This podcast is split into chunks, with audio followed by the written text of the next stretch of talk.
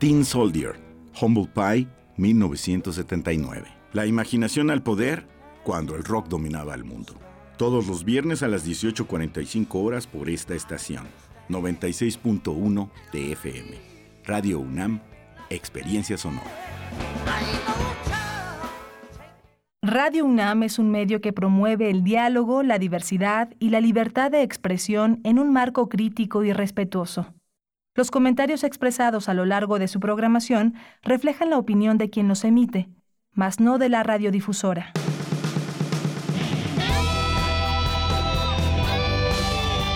Prisma RU. Relatamos al mundo.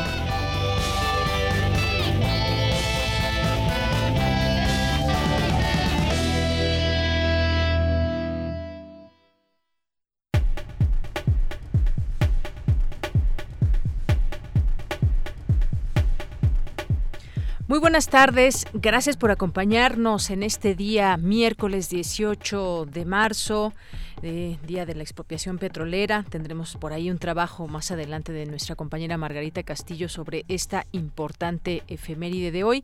Yo soy Deyanira Morán y a nombre de todo el equipo les saludamos con todo el gusto de siempre de estarles informando y llevándoles hasta usted eh, la propuesta informativa de Prisma RU. Bien, pues el día de hoy tendremos y daremos seguimiento a todo este asunto del coronavirus aquí en México, cuántos eh, casos van y todo el reporte que tendremos en un momento con mi compañera Virginia Sánchez, porque pues hoy hay distintas declaraciones que también habrá de tomar que tomar en cuenta. Una de ellas, la de la Organización Internacional del Trabajo, que habla acerca de esta pandemia del coronavirus que podría desencadenar una crisis económica global y pues echar abajo hasta 25 millones de empleos alrededor del mundo si no se toman eh, pues las medidas eh, diferentes que hay que tomar en cada en cada gobierno y además que tenga pues un impacto lo menos posible eh, negativo para los trabajadores. El enemigo de la humanidad, dice el director de la Organización Mundial de la Salud, así lo calificó este día al nuevo coronavirus que ha cobrado la vida a más de 8.000 personas en el mundo desde su aparición a fines de diciembre allá en China. Y pues la buena noticia en todo esto es que ya en tanto en China como en Estados Unidos comienzan los ensayos clínicos de las vacunas contra el coronavirus. Ya hay pues distintos grupos de investigación y farmacéuticas en el mundo que buscan la manera de desarrollar nuevas vacunas o antivirales que alivien la enfermedad que provoca el nuevo coronavirus pues esto es parte de lo que tenemos hasta ese, hasta ese momento que ha sucedido en el ámbito internacional. En un momento más le daremos todo el detalle también de lo que ha sucedido aquí en México y nuestras cifras. Vamos a platicar, vamos a platicar también con el doctor Luis Antonio Guacuja Acevedo para eh, con él comentar un tema también muy importante. El Reino Unido hace unos días se declaró impotente ante el coronavirus y dio, estaba diciendo, declaró su Boris Johnson que eh, pues le daría prioridad a la economía más allá de a la propia gente. Esto pues desató eh, duras críticas no solamente de la prensa sino también de muchos científicos. En torno a eso revira un poco esta estrategia. Ahora sí hay que cuidarse y evitar el contacto entre la gente. Platicaremos de esto al análisis. Qué tan importante qué tan fuerte es una declaración de esta magnitud. Vamos a platicar también sobre eh, un libro que tenemos tenemos aquí que es, se llama Machismos Cotidianos, de Claudia de la Garza y Herendira Derbez. Vamos a platicar con Claudia de la Garza aquí en este espacio. Y también, ya que conocíamos esta declaración de la Organización Internacional del Trabajo, vamos a platicar con el doctor José Nabor Cruz, que es doctor en Economía y director del Consejo Nacional de Evaluación de la Política de Desarrollo Social. ¿Cómo impacta esta pandemia del coronavirus a la economía? Esto y más tendremos hoy. Recuerden las recomendaciones, la sección de cultura nacional, internacional, todo ello hoy aquí en Prisma RU y desde aquí relatamos al mundo. Relatamos al mundo. Relatamos al mundo.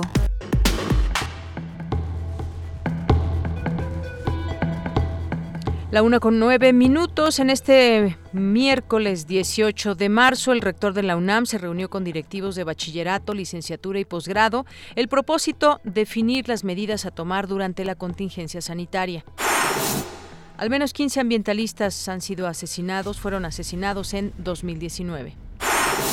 En los temas nacionales, al celebrar el 82 aniversario de la expropiación petrolera, el presidente Andrés Manuel López Obrador afirmó que demostrarán que Pemex saldrá adelante sin corrupción, con eficacia y con el apoyo de sus trabajadores.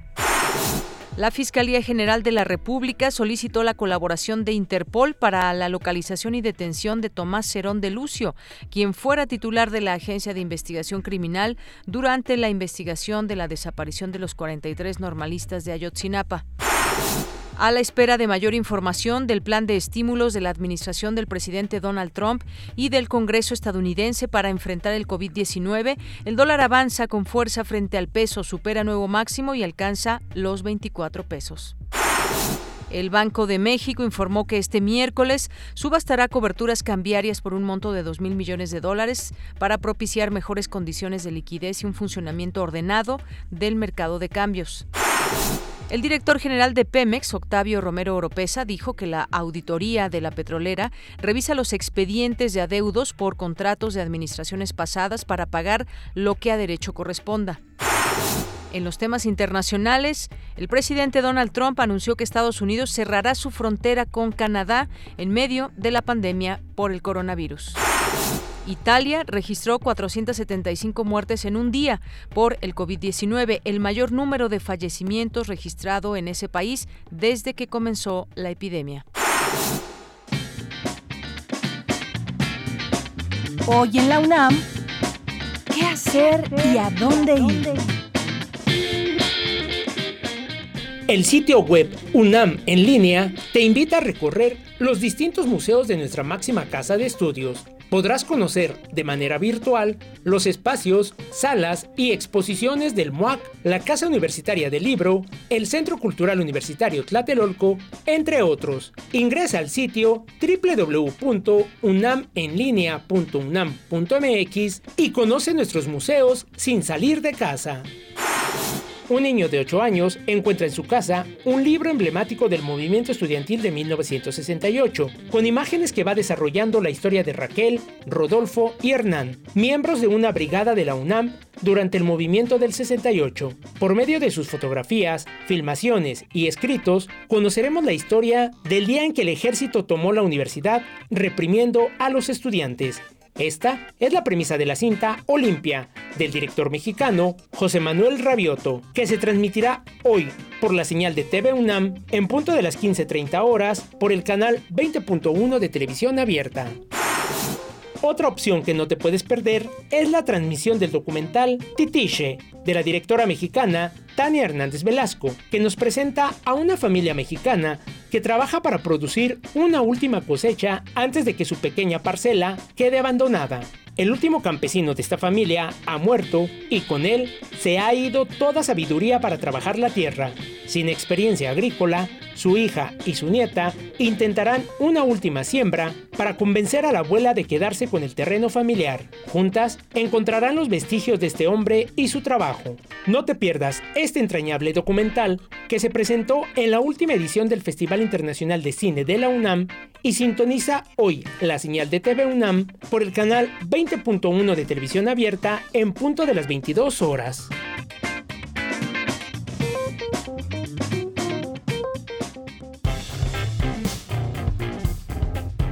Campus RU.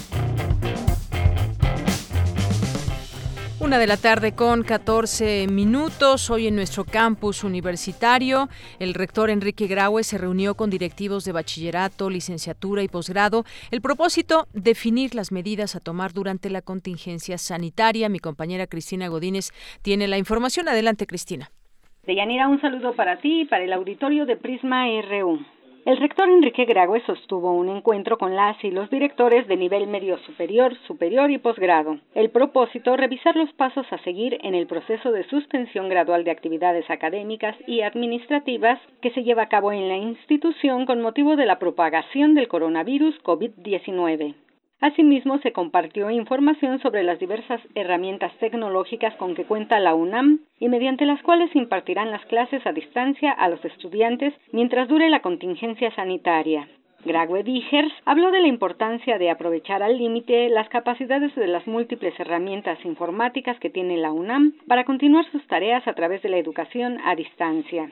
Dijo que el trabajo académico de la Universidad Nacional no puede detenerse si no es a través de un proceso gradual y coordinado y subrayó que la prioridad durante la contingencia será ver por la seguridad y la salud de los universitarios, particularmente de aquellos que se encuentran en una situación de mayor vulnerabilidad. El rector precisó que durante el periodo de la contingencia se mantendrán en operación diversas actividades administrativas y académicas que no pueden detenerse, como las que se desarrollan en ciertos laboratorios, además de los servicios que presta la UNAM para la seguridad nacional. Esta contingencia sanitaria, manifestó Graue, podremos superarla actuando con sensibilidad, con energía, con fortaleza y hablando siempre con la verdad. De Yanira, este es mi reporte. Buenas tardes.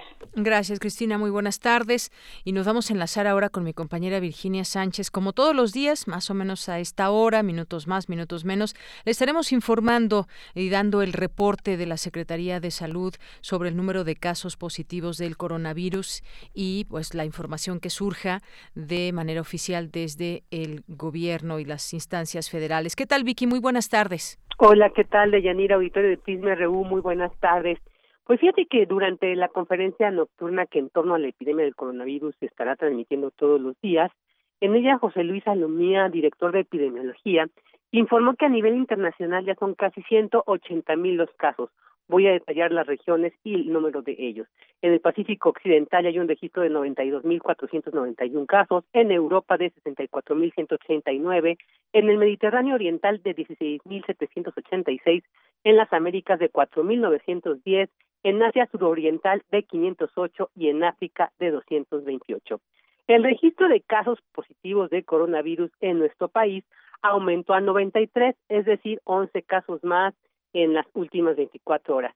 En la Ciudad de México se mantiene en 21 casos, de igual manera no hay cambios en otros estados como en Oaxaca que siguen con dos, en Sinaloa con dos, en Aguascalientes con uno, Querétaro con siete, Durango con tres, San Luis Potosí con dos, Chiapas con uno, Quintana Roo con cuatro, Guerrero con dos y Coahuila con uno. Aquí no ha habido aumento de, estos. Mientras que este aumento sí se registró en Puebla con un nuevo caso y ahora ya pasó a nueve. En Yucatán ahora son cinco, también aumentó uno. En Nuevo León también hubo un aumento y ahora son ya catorce los casos. En el Estado de México igual, y ahora ya son diez. Y dos casos más en Jalisco que pasó de tres a cinco. Y bueno, este miércoles suman cuatro estados más con un caso confirmado que es en Guanajuato, Tamaulipas, Chihuahua y Sonora, por lo que ya son 20 de los 32 estados de nuestro país con presencia del coronavirus. Asimismo, se informó que hay 206 sospechosos y 672 casos descartados. La mediana de edad es de 44 años, es decir, que de las personas infectadas la edad oscila entre los 18 años, el más joven, hasta los 80 años de edad el 61% se ha registrado en hombres y un 39% en mujeres. Sobre cuál es la situación de estos 93 casos positivos, José Luis Salomía señaló lo siguiente, escuchémoslo podemos ver que el 86% se mantuvo ambulatorio o continuó ambulatorio, es decir, no requirió de hospitalización. La diferencia, que sería lógicamente el, el 14%, sí requirió de hospitalización, pero el 9% a su vez se mantuvo en una hospitalización estable, es decir, no son casos graves, son casos que igual fueron ingresados para observación, para dar un seguimiento más puntual, a lo mejor porque tenían una comorbilidad o un factor de riesgo que había que vigilar de más cerca, pero se mantuvieron o se han mantenido estables, es otro 9%. Los que se consideran graves como tal vendrían a ser solamente ese 2%, que en su momento está digamos sí, en una situación más delicada y que requiere de una mayor valoración. Y finalmente estamos hablando también de un 3% de casos que se dio o se considera ya como recuperado totalmente, recordando que dentro de este 86%, la gran mayoría de ellas en este momento, más de la mitad, ya se encuentran asintomáticas en una fase de recuperación o sus signos y sus síntomas son bastante leves. Cabe reiterar, tal como lo detalló Alomía, que México se encuentra aún en la fase 1, pues estos casos confirmados como positivos están asociados a importación o casos asociados a estos como familiares. Cuando ya se manifiesten casos de segunda o más generación, iniciaría la fase 2, es decir, que comiencen los brotes comunitarios, que es cuando la transmisión empieza a dispersarse con brotes en diversos espacios públicos. En cuanto a la Ciudad de México, la jefa de gobierno Claudia Sheinbaum ayer por la noche emitió un mensaje al respecto en el que señala que todos los casos están perfectamente identificados y que su contagio proviene de lugares fuera del país y ya están identificados los casos sospechosos. Asimismo, hizo un llamado a no anticipar medidas drásticas hasta que sea necesario. Escuchémosla. Las personas que estuvieron en contacto con estas 21 también están identificadas y aisladas y son a las que llamamos casos sospechosos. Quiero repetir el número. La ciudad tiene cerca de 9 millones de habitantes, 5 millones de población flotante todos los días y hoy, hasta el momento, son 21 casos, todos identificados y atendidos. Además, les informo que la Secretaría de Salud realiza pruebas aleatorias en hospitales y centros de salud de la ciudad y hasta ahora no se ha encontrado ningún otro caso. La postura del gobierno de la ciudad, que he consultado con expertos nacionales e internacionales, la puedo resumir en la siguiente frase. Todo a su tiempo. El anticiparnos a medidas drásticas también tiene un gran impacto negativo en la economía familiar de millones de capitalinos. Tengan la certeza de que en el momento en que sean necesarias medidas más drásticas, las voy a tomar y estamos preparados para ellas. Como jefa de gobierno, mi responsabilidad es la salud pública, pero también la seguridad y la economía, el bienestar de la población. Bueno, escuchamos a la jefa de gobierno. Y esta mañana, durante su conferencia matutina, el presidente de México, Andrés Manuel López Obrador, señaló que ya se cuenta con un plan económico para atender esta contingencia, donde no se le pedirá al pueblo que se apriete el cinturón, sino que esto lo hará el gobierno. Y señaló que entre estas medidas está la permanencia de algunos programas de bienestar, como los de apoyo al, a, a los adultos mayores, que a partir de esta semana recibirán el depósito no de uno, sino de dos bimestres. Y bueno, también en conferencia de prensa, Rosa Isela Rodríguez, secretaria de Gobierno de la Ciudad de México, acompañada de Olivia López, secretaria de Salud, detalló las medidas que ya se toman para prevenir los contagios de coronavirus entre la población que se encuentra en los centros penitenciarios en el periodo de contingencia. Escuchémosla. Como ustedes saben, en la Ciudad de México tenemos 13 centros penitenciarios, 11 de ellos varoniles y 2 femeniles. Además, de seis centros especializados en atención a adolescentes, así como el Centro de Sanciones Administrativas y de Integración Social El Torito, que en conjunto concentran una población hasta el día de ayer de 24.961 personas. El protocolo de actuación contempla cuatro fases. La primera de prevención, la segunda de identificación de casos y actuación, la tercera emergente y la cuarta de control. Bueno, pues ahí escuchamos a Rosa Isela Rodríguez, secretaria de Gobierno. Bueno, pues esto es alguno de los detalles de la información de Yanira que tenemos hasta el día de hoy pues sobre esta situación con el coronavirus en nuestro país y en nuestra Ciudad de México. Muy bien, Vicky, pues muchísimas gracias por este reporte. A ti, muy buena tarde. Muy buenas tardes. Y bueno, pues nada más rápidamente, pues ahí están claramente estas medidas que se están tomando. Seguimos en fase 1 con estos eh, casos que además se han identificado como asociados y que eh, pues están plenamente identificados, son personas que habrían llegado de otros países y también su entorno familiar. Y estos porcentajes que me parecen muy importantes, el 86% de los casos en total que se han tenido hasta el momento que son 93 ha sido pues ambulatorio, ambulatorio no han, no han presentado mayores eh, síntomas, 14% ha requerido hospitalización, 9% ya se encuentra estable, 2% están graves y 3% también se tiene completamente ya recuperado. Seguimos en estas cifras para conocer de cerca la situación de, de la Ciudad de México y también al interior de, eh, del país. Porque tu opinión es importante, síguenos en nuestras redes sociales, en Facebook como Prisma RU y en Twitter como arroba PrismaRU. Continuamos una de la tarde con 24 minutos. Eh, una decisión polémica en su momento, ahora pues ya se dio un giro, fue la de Boris Johnson allá en Reino Unido, que hizo una apuesta muy arriesgada y pues muchos hablan de que se estaba jugando su futuro político y que pues había sido esta decisión de no tomar por el momento medidas drásticas contra la pandemia y centrar su estrategia en suavizar la curva del coronavirus para que el pico de contagio se produzca dentro de un par de meses, cuando la sanidad pública podría estar más preparada para afrontar el choque y haría un plan mucho más intenso en el tema de la economía. Hoy se reviran estas declaraciones ahora. Eh, en torno a este tema y se están tomando ya las medidas pertinentes que quizás se hubieran tomado eh, días antes o semanas antes. Hablemos de este tema y este panorama internacional con el doctor Luis Antonio Acuja Acevedo, que es doctor en Derecho e Integración Europea por la Universidad Autónoma de Barcelona, es responsable del programa de estudios sobre la Unión Europea de la FES Acatlán de la UNAM. Doctor, bienvenido a este espacio. Muy buenas tardes. ¿Qué tal, Deyanira? Buenas tardes a ti y a todo tu auditorio. Pues un gusto saludarle. ¿Qué le parece esto que sucedió con Boris Johnson allá en el Reino Unido? Bueno, el, Reino Unido eh, se ha tardado o se había tardado en tomar medidas un poquito más fuertes frente a este nuevo virus. Hay que considerar que es una amenaza, una amenaza real y que es, capaz de, tumbar gobiernos. algunos políticos han subestimado eh, sobre todo los, los efectos que vendrán después de los contagios y quizá lo más importante, la manera en que se está gestionando esta, esta amenaza por, por los estados y por los líderes políticos de todo el mundo.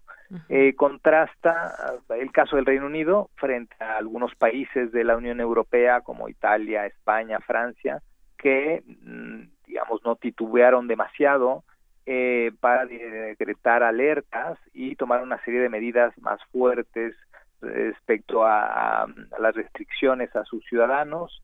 La propia Unión Europea ya ha ido más allá, ha cerrado las, las fronteras, eh, ha impedido ya la, libre circulación, las fronteras se cierran sobre todo para eh, los países terceros y se dejan solo eh, este, este cruce para temas de emergencia, bienes médicos y suministros para atender esta emergencia.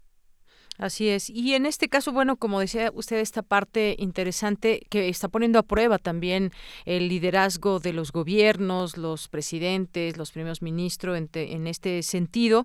Ahora, después de todo lo que hubo y se está dando en Reino Unido, pues se corrigió esa estrategia. El Ejecutivo británico, pues llamó ya a evitar los viajes internacionales, eh, pues se han cerrado las puertas para eventos deportivos públicos y, bueno, una serie de medidas que, como decíamos, pudieron haberse tomado tomado antes, pero el tema de la economía sin duda pues es algo preocupante, es latente, digamos que se vale en ese sentido pensar en la economía y por eso vamos en las distintas eh, fases y depende cada en qué fases esté se toman las distintas medidas.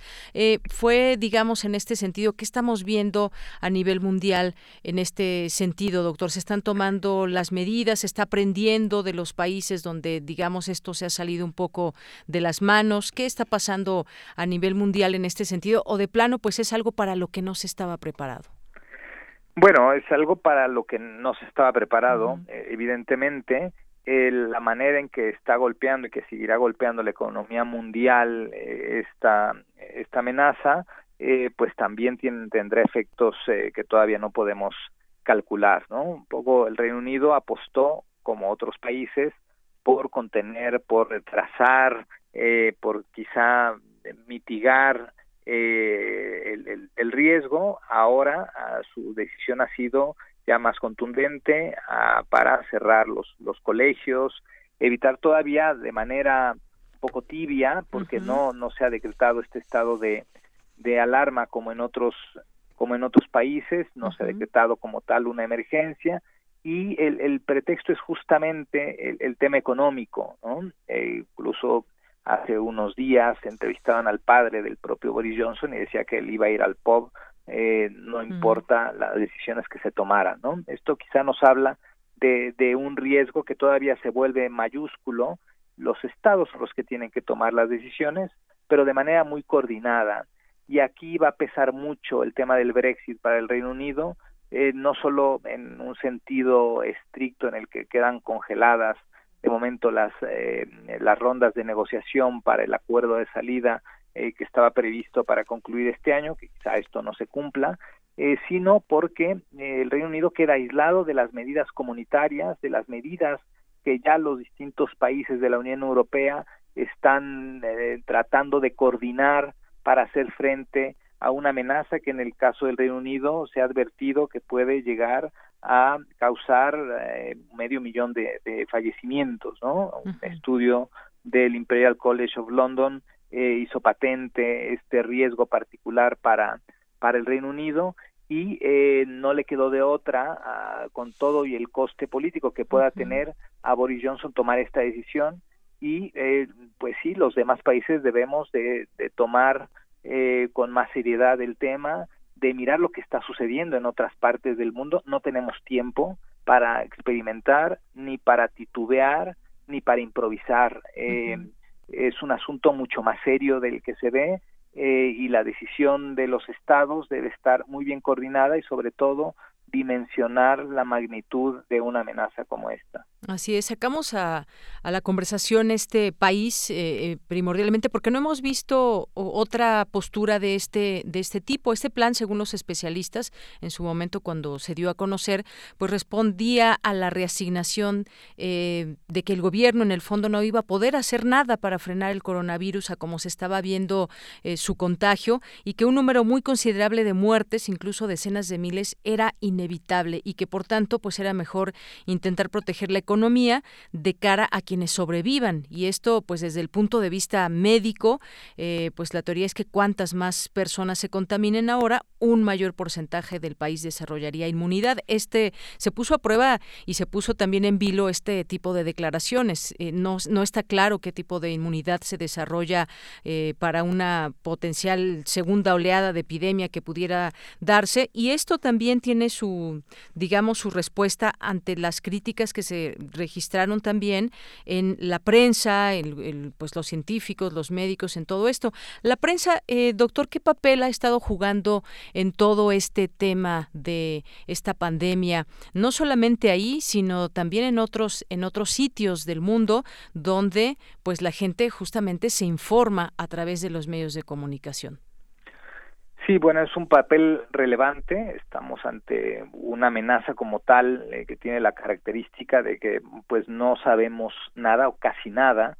Es un virus eh, también muy reciente y no sabemos eh, cómo se desarrolla totalmente ni se vuelve si vuelve a aparecer esta esta apuesta a que bueno sí la mayoría de los ciudadanos del mundo nos infectaremos pero un alto porcentaje ni siquiera tendremos síntomas, eh, es también o quizá doblemente arriesgado porque no sabemos si esto es suficiente. No está probado que aquellas personas que, eh, que se enfermaron eh, puedan tener inmunidad, ¿no? O sea, se sabe todavía muy poco de este de este virus como para tener una em, digamos una visión tan tan arriesgada, ¿no? La propia canciller alemana ha dicho que este es un desafío eh, quizá equiparable o eh, eh, al que tuvieron en la Segunda Guerra Mundial, ¿no? Es un tema eh, desconocido, un tema que hay que afrontar em, con total seriedad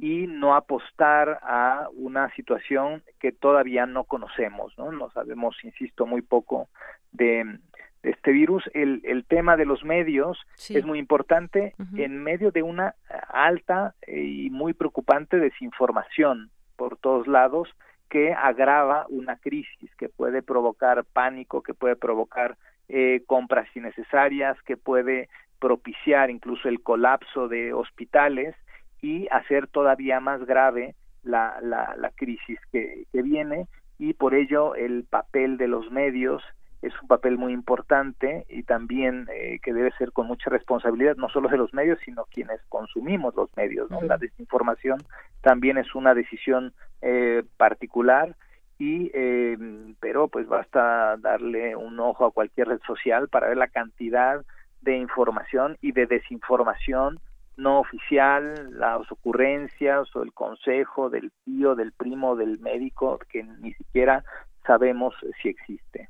Así es, y bueno, pues todo el impacto social, económico, son muchas cosas que están en juego. Estamos ante una situación eh, inédita en el mundo, pese a que ya habíamos pasado pues por otras situaciones, eh, la H1N1 aquí en México, la gripe aviar, la, eh, también la gripe porcina, en fin, algunas otras cosas, pero que no habían estado en esta en esta tesitura y en esta magnitud donde prácticamente pues todo el mundo está eh, tomando medidas respectivas, fases, está una comunicación global interesante, importante, pero sobre todo, pues aquí se vuelcan los gobiernos para tratar de salvar el mayor número posible de vidas ante esta, este virus que es por demás contagioso. No se había visto en algún otro momento una situación de esta magnitud, aunque para muchas personas que van a ser, van a estar infectadas, pues no, no va a ser eh, una situación letal y una situación en la que se vea comprometida la vida para un gran porcentaje. Ya sabemos que pues las personas eh, adultas mayores son las que corren más riesgo en todo esto, pero es una situación de la cual pues algo se aprenderá de todo esto, doctor. Claro, lo, importante es no minimizar un riesgo de esta naturaleza, porque minimizarlo o negarlo es todavía más riesgoso que el, que el, que el afrontarlo, que debería ser la, la, la medida más adecuada, afrontarlo y además eh, empezar a gestionar una crisis, porque el virus eh, pasará, pero eh, las consecuencias del virus estarán ahí y entonces esta gestión de la crisis se tendrá que prolongar. Lo mejor es estar preparados y estar tomando medidas coordinadas, medidas serias, medidas de Estado para afrontar esta crisis que no termina con, con el propio virus. Así es. Bueno, doctor, pues le agradezco mucho estos minutos aquí en Prisma RU de Radio UNAM para platicar de este tema, este impacto internacional que también hay en el mundo y bueno, pues específicamente también hablar de este caso de, de lo que sucedió con las declaraciones del primer ministro Boris Johnson en torno a esta enfermedad. Muchísimas gracias. De nada, a ustedes. Muchas gracias. Fue el doctor Luis Antonio Guacuja Acevedo, eh, doctor en Derecho e Integración Europea, y todo este tema que está por demás también interesante, histórico, eh, de cómo se están previendo y haciendo las medidas posibles para que se eviten muertes en todo el mundo. Cada país también que tiene sus eh, propios momentos, tiempos, quizás posturas y hasta forma de ver esta, esta situación. llamó la atención caso de Reino Unido, porque ante los acontecimientos que ya estaban, ante las muertes y los contagios, eh, pues hablaba de que pues no se estaba haciendo lo suficiente en Reino Unido.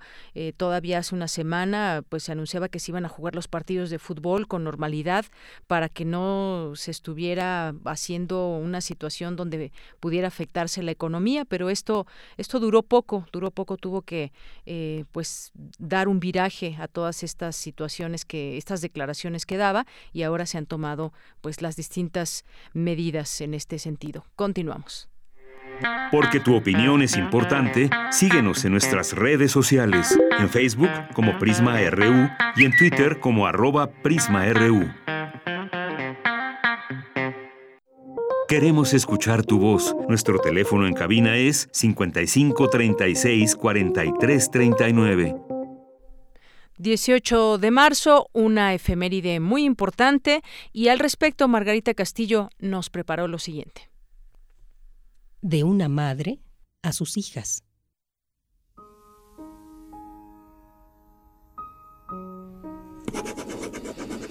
Hijas queridas, sé que cuando lean esta carta ya no estaré con ustedes. Y me duelen solo dos cosas. No haber hecho más por mi país y por ende por ustedes. Y no dejarles herencia alguna que no sean mis conceptos mis puntos de vista. Los recuerdos físicos que al menos yo quería que fueran suyos eran un par de arracadas de oro y un collar de perlas para cada una. Estas joyas eran de mi madre, pero ya no existen. Las doné a la patria cuando eran ustedes pequeñas. Las doné a nombre de las tres para ayudar a saldar la deuda que teníamos por la expropiación petrolera.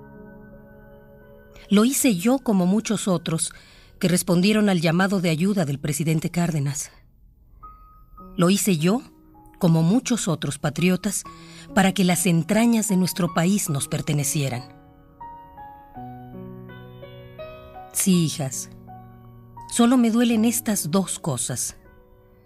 No haber hecho más por mi país, como impedir que desmantelaran hace poco a petróleos mexicanos, y no haber logrado adquirir nuevamente las arracadas y los collares que yo quería que tuvieran ustedes por herencia como un recuerdo de su madre. Les pido perdón y les doy las gracias por permitirme estar cerca de ustedes. Su madre, que siempre las amará, Margarita.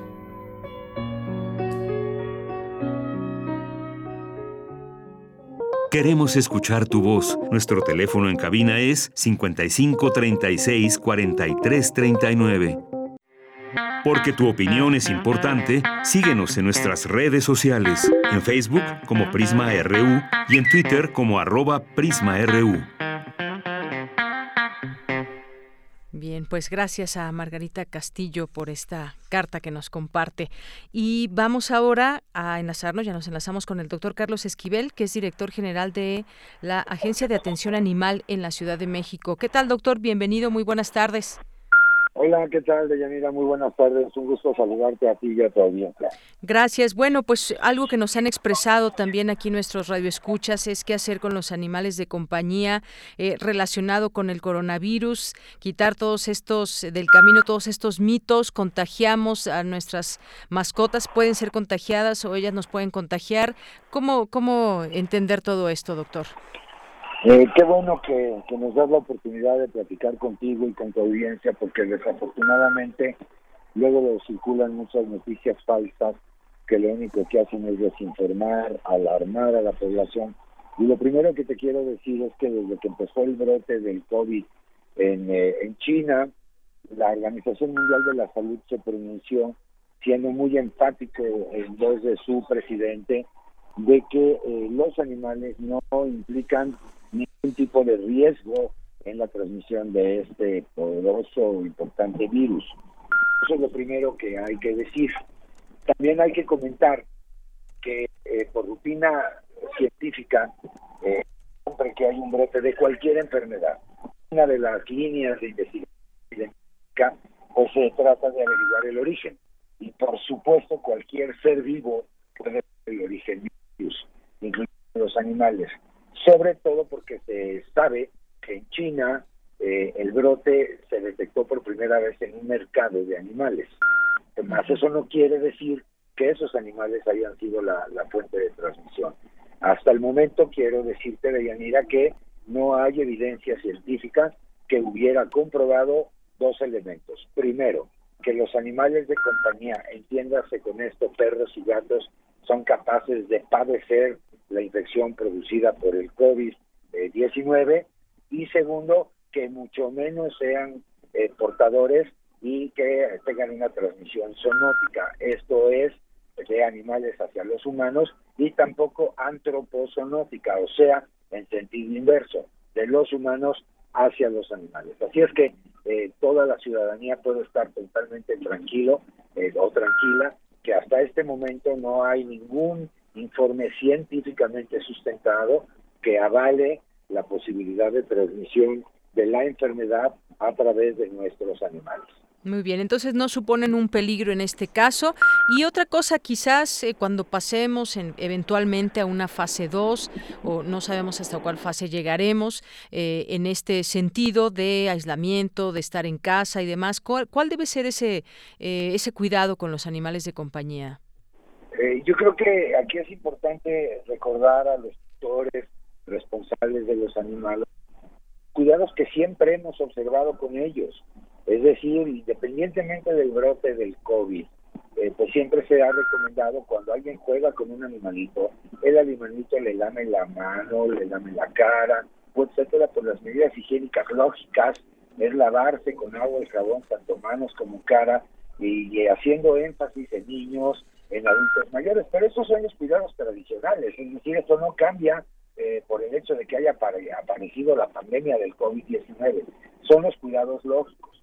Recordemos que este virus pertenece a una familia de virus, la coronaviridae, que puede producir muchas otras enfermedades, e incluso en los animales, eh, enfermedades incluso de índole gastrointestinal y muchas otras, pero este en particular, el COVID-19, genera una enfermedad respiratoria que hasta el momento lo único que se sabe es que la especie blanco es el ser humano. Entonces, los cuidados que tenemos que tener con ellos son los que tradicionalmente observamos, los hábitos higiénicos después de manejar animalitos y por supuesto los cuidados para prevenirles a ellos enfermedades de todo tipo. Esto es evitar eh, cambios bruscos de temperatura, si los vamos a bañar no dejarlos mojados, eh, pero no para prevenirle el COVID-19, ¿sí?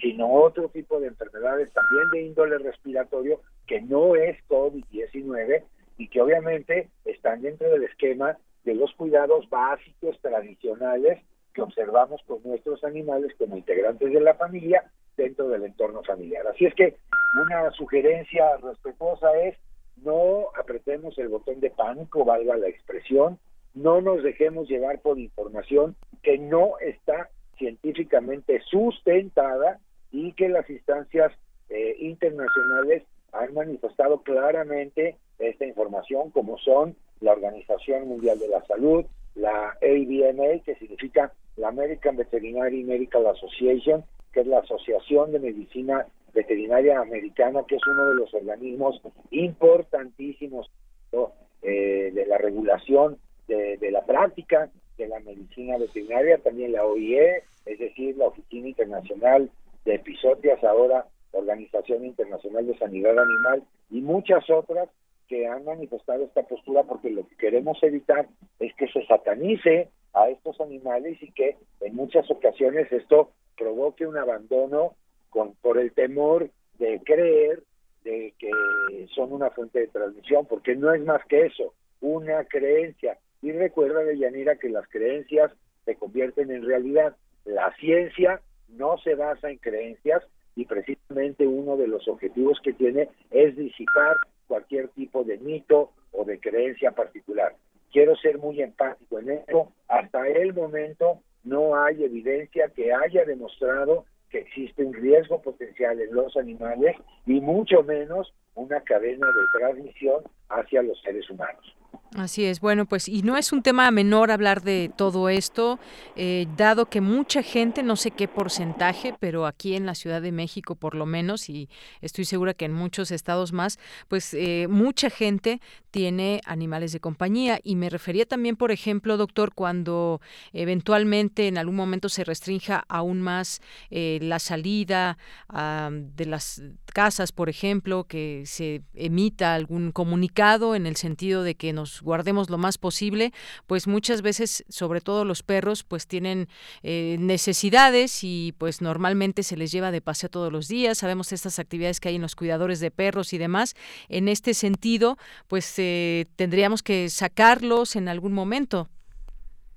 Sí, por supuesto. Aquí la recomendación aunque todavía la recomendación de estar en casa es parcial, pues la recomendación es tratar de cambiar un poquito los hábitos con nuestros animalitos, que no salgan a paseos muy largos, eh, precisamente que, que sea eh, en torno alrededor del domicilio o empezar a trabajar con ellos. Hay algo que se llama agilidad mental, porque pues todos nos aburrimos por decirlo de alguna manera, si no hay actividades en concreto, concreto en el interior de casa. Entonces, buscar juguetes interactivos con ellos, empezarlos a condicionar en cuál es el área que por esta contingencia tiene que estar destinada para que el animal haga sus necesidades, particularmente en los perros, porque en los gatos es mucho más fácil cuando se colocan los areneros, son animales que están perfectamente eh, pues eh, acondicionados para defecar, orinar en su arenero, bueno, pues con los perros trabajar un poco, designar un área de casa para que hagan estas necesidades, jugar con ellos para mantenerlos, valga la expresión, entretenidos, pero esto eh, lo que genera es una agilidad mental para que el animal, pues evidentemente siga manifestando sus conductas adecuadas, que la sociabilización con el entorno familiar sea correcto y si lo quieren sacar, pues evidentemente que no sean recorridos eh, grandes. Tú sabes bien que particularmente en el caso de los humanos, pues independientemente de que estemos o no infectados, podemos ser portadores por el solo hecho de estarnos movilizando. Esto, aunque no está comprobado, pues al ser un ser vivo pudiera también existir ese ese riesgo, pero repito, no está evidenciado. Como todavía no hay esa información que sea contundente, pues las medidas de prevención son las que tenemos ahorita que, que observar. De nueva cuenta, el hecho de dar medidas de prevención, esto no quiere decir que suceda o que sea así, es simplemente porque son los protocolos internacionales que se están llevando a cabo en todos los países y que México, por supuesto, está haciendo una labor importante a través de su autoridad sanitaria. Entonces, yo creo que todos tenemos que colaborar y pensar que como seres vivos, pues evidentemente eh, todos tenemos que participar, seres humanos y no humanos, para tratar de contener esto. Así es que quizá a la ciudadanía le resulte un poquito complicado el hecho pues de, de romper un poco la rutina o la actividad cotidiana para con nuestros animales. Bueno, pues tratemos de, minimizar esas actividades, hagámoslo de manera un poco más prudente y, bueno, pues por supuesto hasta para recibir nuevas instrucciones eh, en este sentido, ¿no? Sí, por último, doctor, ¿hay alguna página, teléfono que la gente se pueda comunicar si tiene alguna duda sobre este tema? Por supuesto, eh, hemos sacado ya publicaciones precisamente para dar a conocer esta información. Lo pueden ustedes ver en la página de la Secretaría del Medio Ambiente y también lo pueden encontrar en la página de la Agencia de Atención Animal. Ahí hay comunicados también en Twitter, en redes sociales, en donde precisamente el que te habla pues ha manifestado esto. Fíjate ya, desde el 4 de marzo está circulando esta, esta información precisamente en aras de evitar el que haya alguna satanización, un pánico desmedido y que al final del día los pobres animales sean las víctimas de no otra cosa más que desinformación y obviamente de desconocimiento de lo que realmente está pasando con respecto a la actividad infecciosa de este virus en animales. Porque Muy bien. en humanos la línea va en camino, ¿no? Así es. Doctor, pues le agradezco mucho esos minutos aquí en Prisma RU de Radio UNAM. Eh, gracias por esta conversación. Con muchísimo gusto te voy a dar un correo si tú me lo permites. Se, se llama eh, te escucho punto arroba gmail punto com. Lo repito con mucho gusto. Te escucho punto arroba gmail punto com. Cualquier duda que cualquier ciudadano tenga, con mucho gusto que no dude en acercarse con nosotros y con muchísimo gusto nosotros les compartimos la información. Muy bien. Doctor, muchísimas gracias. Al contrario, Deyanira, muchas gracias por el espacio, por la oportunidad. Un abrazo para ti, al equipo y a toda la audiencia. Gracias, doctor. Hasta luego. Muy buenas tardes. Bien, pues fue el doctor Carlos Esquivel, director general de la Agencia de Atención Animal de la Ciudad de México. Y nada más agregaría algo, seamos dueños responsables, saben a qué me refiero, con los que tenemos algún animal de compañía. Continuamos. Relatamos al mundo. Relatamos al mundo.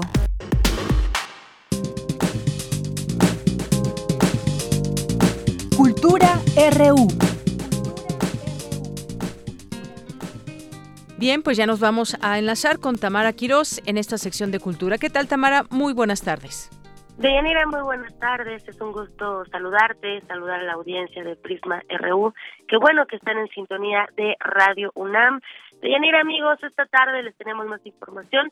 Les cuento que la Dirección de Danza de la UNAM informó que, en estricto apego a las medidas de seguridad que la máxima casa de estudios ha implementado para enfrentar la pandemia por el COVID-19, se cancelan las actividades para celebrar el Día Internacional de la Danza. Como muchos de ustedes saben, Danza UNAM realiza todo un día, dedica todo un día eh, de actividades a esta celebración, a, esta celebración que se lleva a cabo el 29 de abril y por las medidas de sanidad han cancelado dicha dichas actividades. También el comité organizador de la fiesta del libro y la rosa determinó cancelar la edición 2020 de esta fiesta y bueno, seguiremos al pendiente de cómo se van desarrollando estas medidas de prevención y por supuesto seguiremos dando seguimiento a los comunicados que eh, hay desde las distintas áreas que forman parte de la Coordinación de Difusión Cultural de la UNAM. Mientras tanto, ayer les comenté que a través de esta frecuencia estaremos compartiendo con ustedes contenido digital que se genera desde la UNAM. No podemos hacer un círculo de lectura presencial, pero sí podemos escuchar de forma colectiva. Y hoy les vamos a compartir el primer capítulo de El donador de, de almas de Amado Nervo. Este audio que van a escuchar forma parte del acervo de Descarga Cultura UNAM.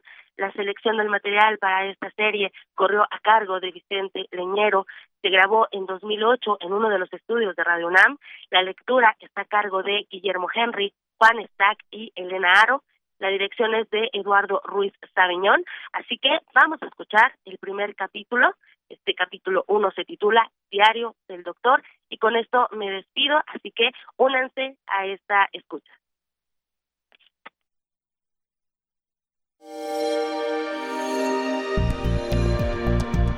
Descarga Cultura. Descarga Cultura. Punto UNAM.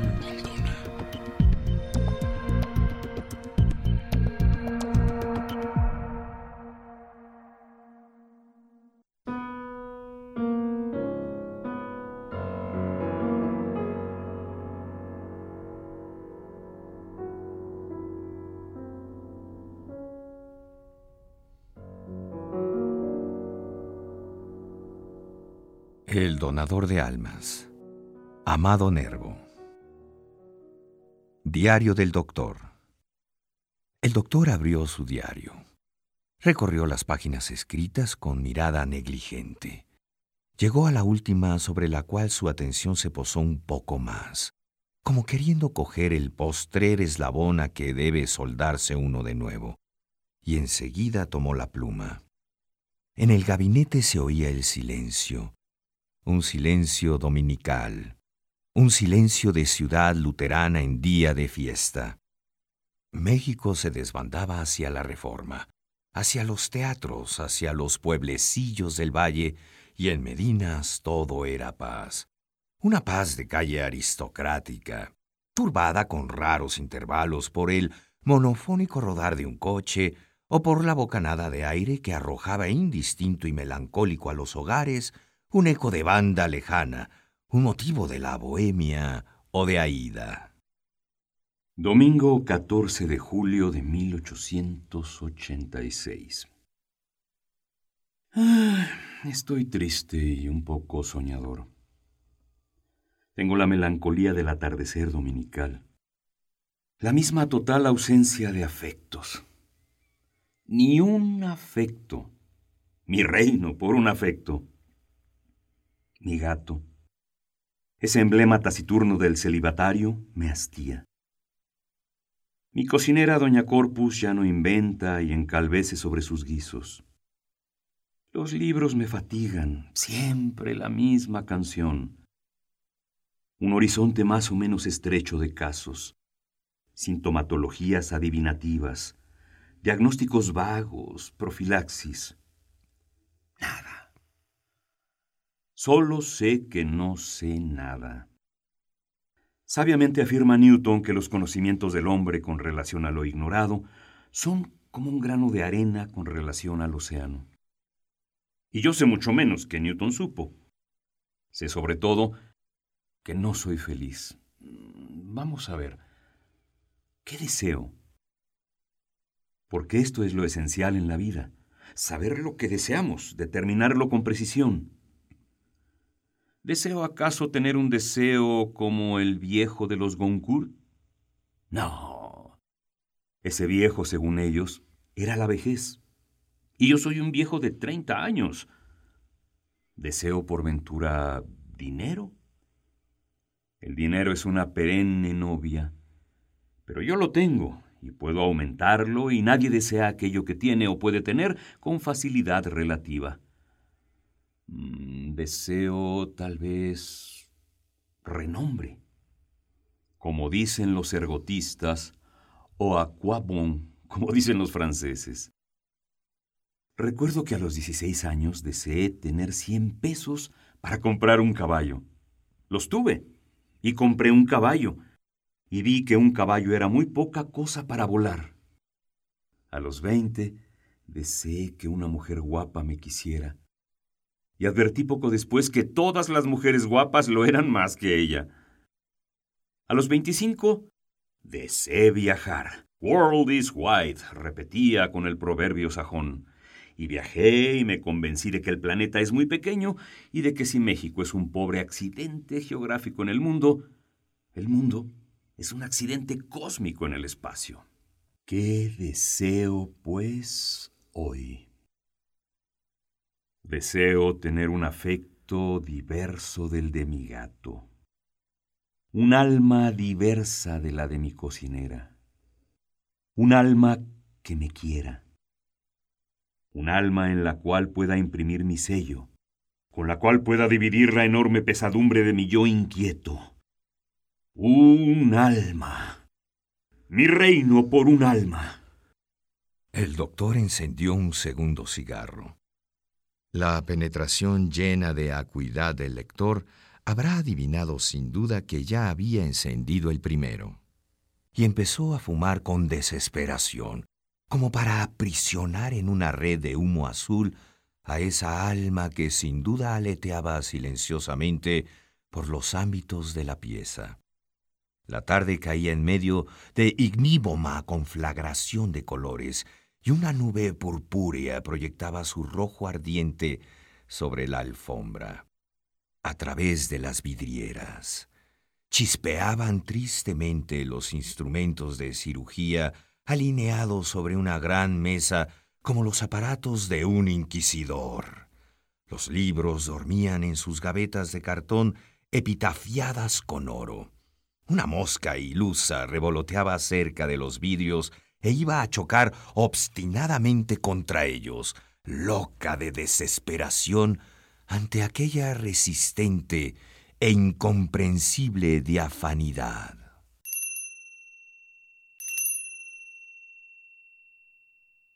Buscan al señor. ¿Quién? ¿Quién es? El señor Esteves. Ah, que pase. Bien, pues con esto llegamos al corte y regresaremos con más información en nuestra segunda hora, que tendremos todavía pues una eh, un par de entrevistas más, información universitaria y las secciones de sustenta y dulce conciencia. Continuamos. Prisma RU. Relatamos al mundo.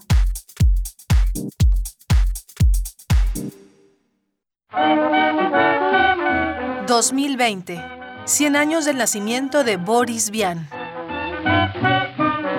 Nos relata un breve cuento en donde nos muestra cómo sería un mundo en donde no es posible distinguir nada. Tal vez se acabarían los prejuicios y seríamos más libres. De tal manera podrás ser consciente de todo, explicó la mujer. No tenemos a nuestra disposición como usted mismo lo acaba de constatar, más que el instrumento de investigación que significa nuestra piel. No olvide que su mirada no puede atemorizarme. Seamos francos y directos. El amor es ciego, 1949. Boris Vian, 96.1 FM, Radio UNAM. Experiencia sonora. Extra, extra, música nueva. En voz de sus creadores y sus intérpretes. Extra, extra. Testimonio de oídas. Música nueva. En voz de sus creadores. En voz de sus intérpretes. Martes y jueves a la 1 a.m. o en su retransmisión los sábados y domingos también a la 1 a.m.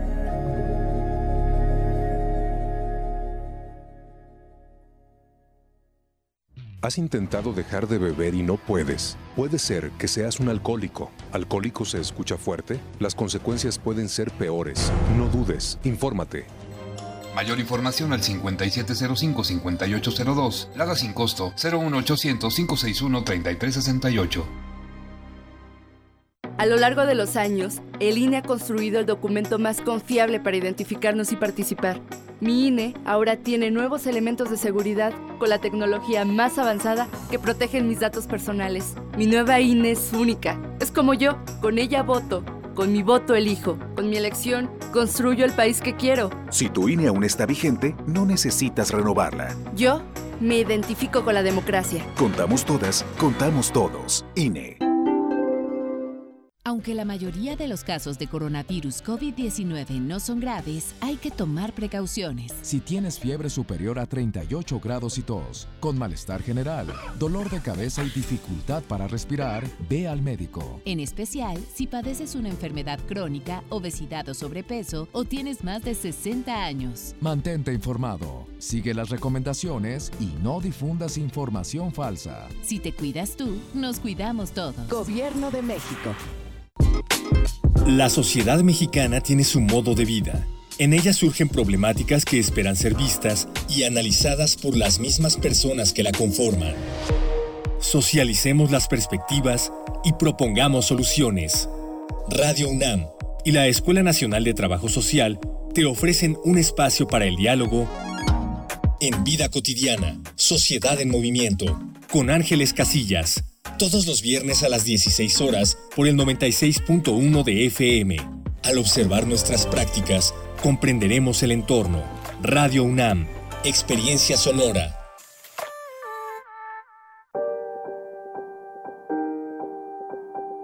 COVID-19. Sigamos informados.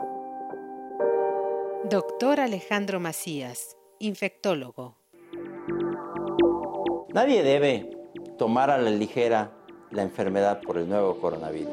Puede ser una enfermedad grave. Se esparce por secreciones respiratorias, pero también por contacto directo. Si tocas una superficie, allí puede estar el virus.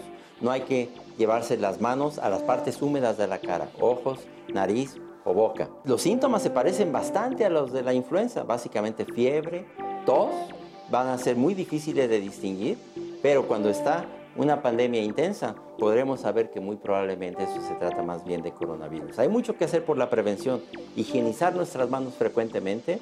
Eh, ya las autoridades nos tendrán que decir en qué momento tengamos que hacer acciones de distanciamiento social, no hay que hacerlo antes de tiempo, las autoridades nos van a estar dando la información más veraz posible. No hay que salir a hacer compras de pánico. Los cubrebocas o las mascarillas convencionales de las farmacias no te van a ayudar. Esas son para etiquetar a los enfermos. Los cubrebocas de alta eficiencia, como los que se ocupan en los hospitales, tampoco funcionan para las personas en la comunidad, funcionan exclusivamente en los hospitales. Tampoco hay que pretender que eso te va a servir. Te va a servir estar en buenas condiciones físicas, porque esta enfermedad va a tratar mejor a quien se encuentra físicamente mejor. Pero hay buenas noticias también en que la mayoría de las personas no van a tener una enfermedad grave, es lo que se conoce como el 80-15-5. 80% o no van a enfermar gravemente o van a tener un cuadro completamente asintomático que muy probablemente no los va a llevar ni a ver a los doctores. El 15% sin embargo van a tener un cuadro más intenso, parecido a la influenza. Ese 15% tampoco se van a enfermar de gravedad. Lo que es más preocupante es el otro 5%, que es una proporción baja, que van a necesitar un tratamiento intensivo en los hospitales. Para que eso no ocurra hay que actuar en la prevención e insisto, al final informarnos adecuadamente, no esparcir información falsa y esperar a que las autoridades nos estén dando información de cómo está la actividad para conocer de eventuales acciones de distanciamiento social que nos tengan que indicar. Doctor Alejandro Macías, infectólogo. Información proporcionada por el Programa Universitario de Investigación en Salud, PUIS UNAM. COVID-19. Ante la pandemia, sigamos informados. Radio UNAM. Experiencia sonora.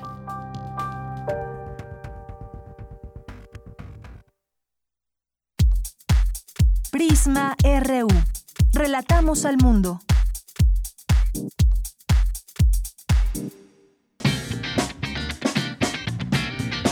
Mañana en la UNAM, ¿qué hacer y a dónde ir? Con motivo del centenario de la Revolución Mexicana, la Filmoteca de la UNAM diseñó la página web El cine y la Revolución Mexicana, donde podrás encontrar una colección de más de 500 títulos divididos en los géneros documental y ficción que reflejan los acontecimientos de este importante hecho histórico de nuestro país. Ingresa al sitio www.unamenlinea.unam.mx. ¿Cómo se transmite el coronavirus? ¿Cuál es su origen?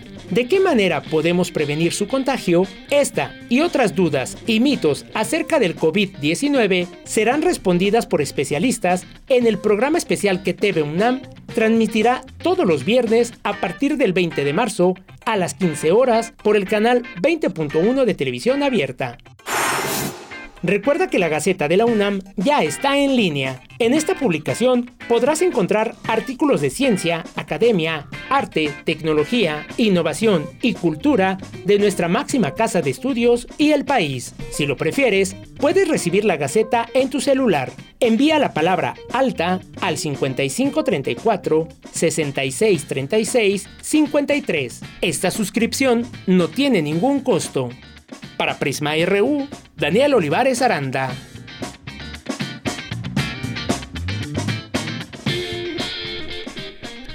Estamos de regreso ya en esta segunda hora de Prisma RU. Gracias por su preferencia. Estamos aquí en el 96.1 de FM. Estamos también en www.radio.unam.mx.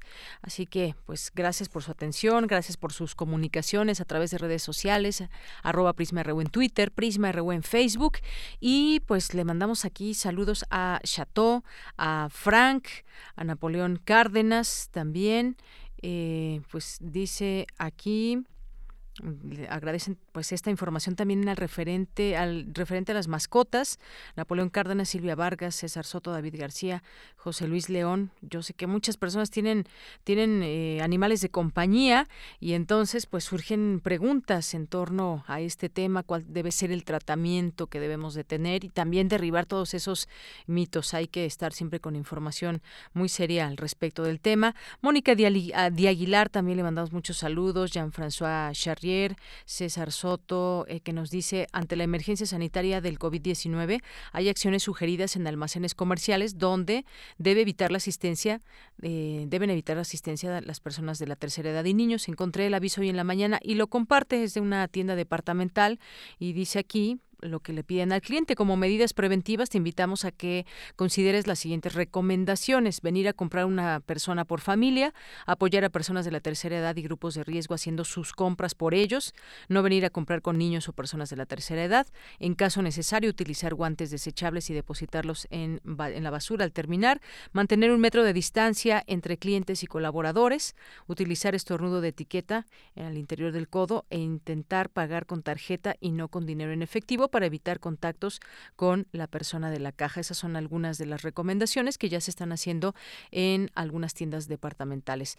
Gracias, César. Saludos a Irma Peralta, a De Jazz, que nos dice eh, los mitos sobre las mascotas y el coronavirus, información seria. Gracias, De Jazz. Un saludo para ti. Eh, un saludo también le mandamos a Mario Ficacci, Alejandro Cardiel, que dice, esto sirve para justificar lo que platicábamos con el doctor Luis Guacuja. Dice, esto sirve para justificar la recesión mundial. Prefieren echar la culpa al COVID-19 eh, que reconocer que el sistema económico está agotado. Pura doctrina del shock, nos dice Alejandro Cardiel. Gracias por el comentario. Raúl Rodríguez, León Moreno, eh, Carlos Quinto, así está en Twitter, León Moreno. Yo Merengues también aquí presente. Eh, ¿Quién más? El doctor Luis Guacuja, que estuvo aquí con nosotros. Eh, Esther Chivis también. Adelaida, Silvia Vargas, Marco Fernández también. Alfredo Espinosa. Eh, Dulce García, que por aquí nos invita a escuchar su, su sección. Dice, platicaremos sobre las mutaciones del coronavirus en México. El doctor eh, Eduardo Rosales, eh, muchos saludos a todas las personas que están aquí presentes. Ángel Nájera, a Vallejos, Lena, Abimael Hernández, Oliver Blad, entre otros. Muchas gracias. Lo seguimos leyendo, por supuesto.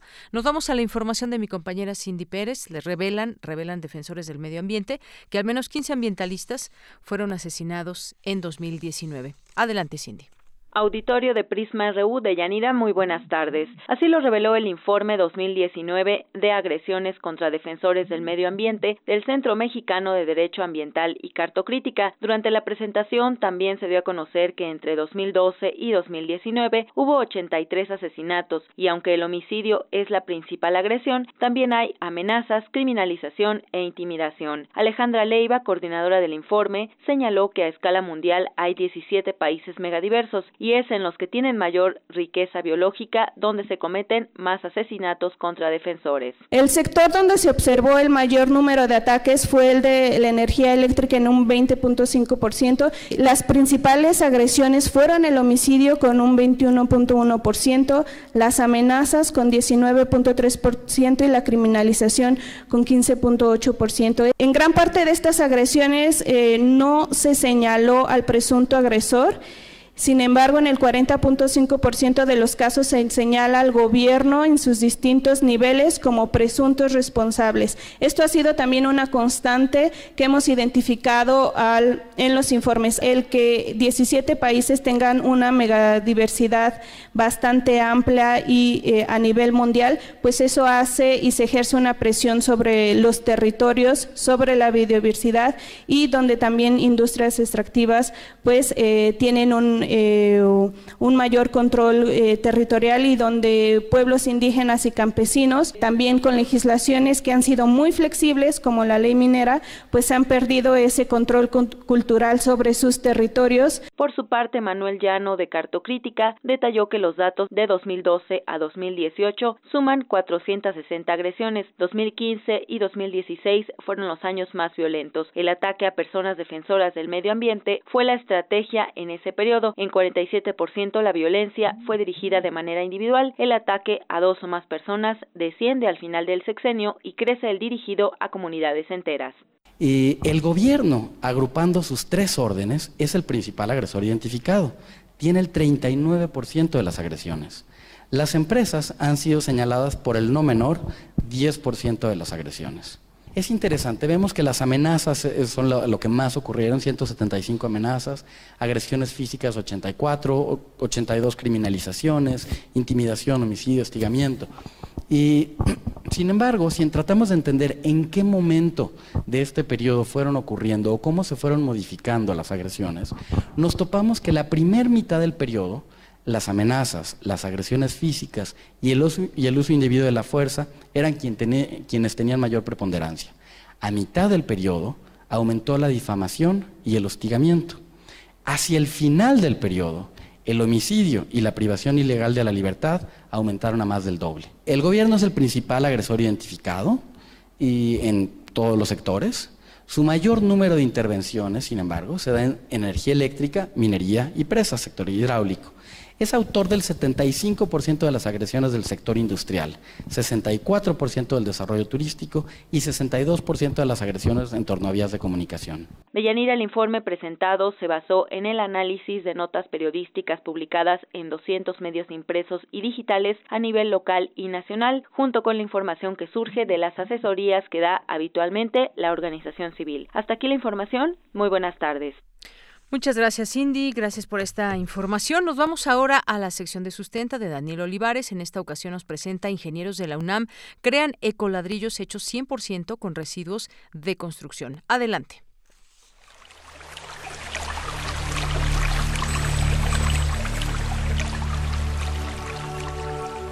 Sustenta, sustenta, sustenta. Innovación universitaria en pro del medio ambiente.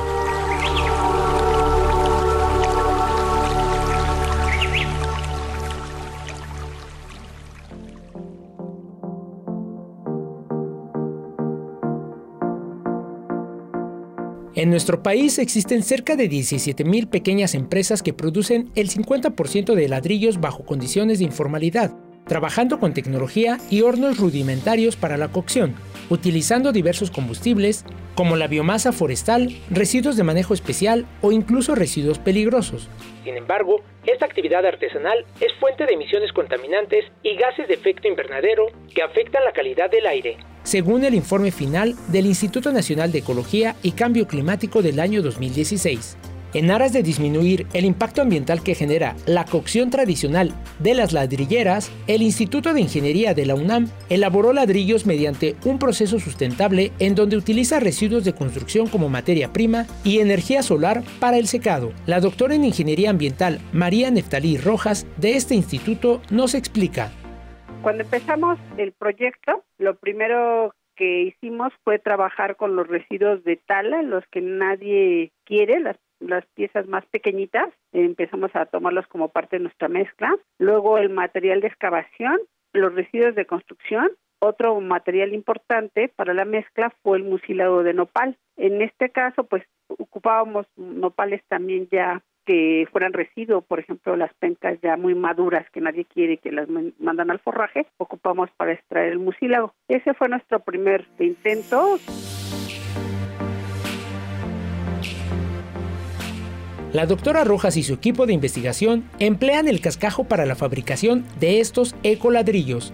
Hoy en día han agregado otros materiales como residuos de la industria papelera y azucarera, acerrín, cartón, neumáticos y vidrio, los cuales son triturados, compactados y mezclados con mucílago de nopal, técnica utilizada desde la época prehispánica, que funciona como ligante de la mezcla.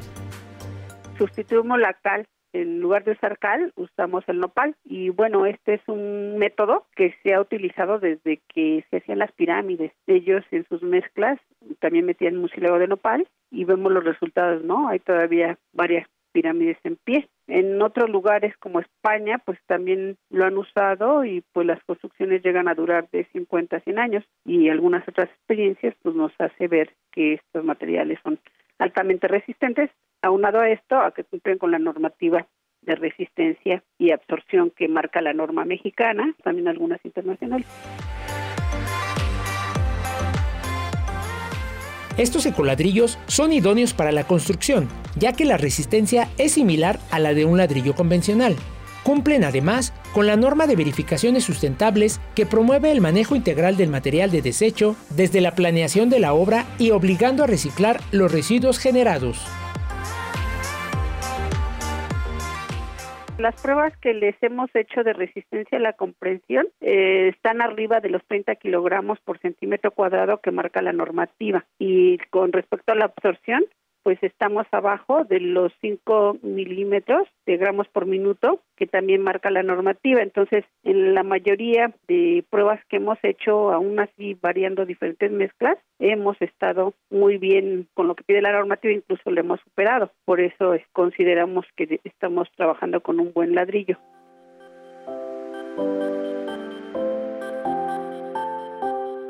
La producción industrial y comercialización de esta innovación podría ayudar a reciclar el cascajo que se desecha en nuestro país. En la Ciudad de México se envían a reciclaje solamente mil de las 7.000 toneladas que se generan al día. En todo el país se producen cerca de 33.600 toneladas de residuos a diario, lo que equivale a 12 millones de toneladas al año. Esta innovación universitaria tiene entre sus ventajas que contribuye a mitigar problemas ambientales como la sobreexplotación de bancos de materiales vírgenes y disminuye la contaminación atmosférica, ya que la culminación del proceso de fabricación de este ecoladrillo es dentro de un secador solar diseñado por la misma investigadora y sus alumnos de licenciatura y posgrado, además de que es un excelente aislante térmico, por lo que su empleo en casas y edificios permitirá reducir la demanda de energía.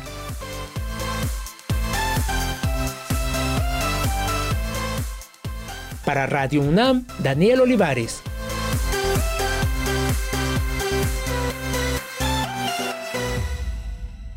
Bien, pues ahora nos vamos, nos vamos a las breves internacionales con Natalia Pascual. Internacional RU. Los países de todo el mundo deben adoptar un enfoque integral para combatir la pandemia del coronavirus y aislar y rastrear tantos casos como sea posible, dijo el miércoles la Organización Mundial de la Salud.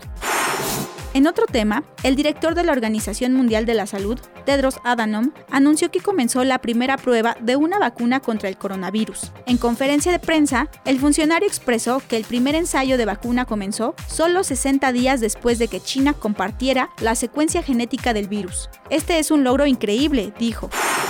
Reino Unido superó hoy las 100 víctimas mortales del coronavirus, tras registrar un importante aumento de muertos en un solo día, anunciaron las autoridades sanitarias de Inglaterra y Escocia. Un total de 32 personas fallecieron este miércoles en Inglaterra tras dar resultado positivo al COVID-19 y una más lo hizo en Escocia.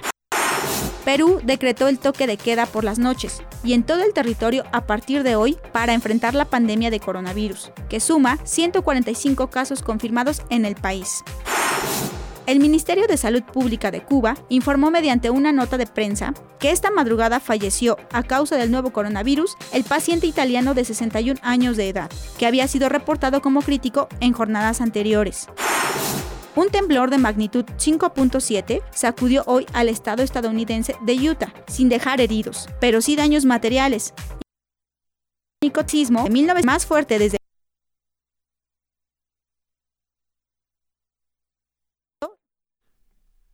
Bien, pues continuamos, son las 2 de la tarde con 25 minutos. La Habana, Cuba, con Milagros Aguilera Marchetti, quien nos tiene un reporte desde allá. Bueno, ella es una ciudadana que está llevando eh, vida normal allá en Cuba. ¿Cómo estás, Milagros? Y platícanos un poco de la situación que acontece en Cuba, específicamente en La Habana, donde te encuentras. Bueno, respecto a tu primera pregunta, la situación en Cuba hasta el momento es normal. Ayer, según el noticiario de acá, en total hay siete casos de coronavirus que se mantiene en el Instituto Pedro Curí, más conocido por el IPEGA.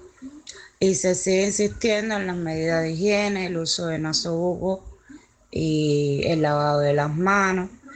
En las unidades de establecimientos públicos se ha puesto frascos para, con hipoclorito de sodio para el lavado de las manos. Eh, también se le pide a las personas que tienen alguna afección respiratoria, ya sea catarro o dificultad de respirar, que acudan de inmediato al médico, porque no quiere decir que lo, sé, que lo tengas, pero bueno, es como una medida de protección y esas personas están lo más aislados posible del resto de la población. Milagros, cuéntanos de los casos de italianos que se encuentran eh, infectados de coronavirus allá en Cuba.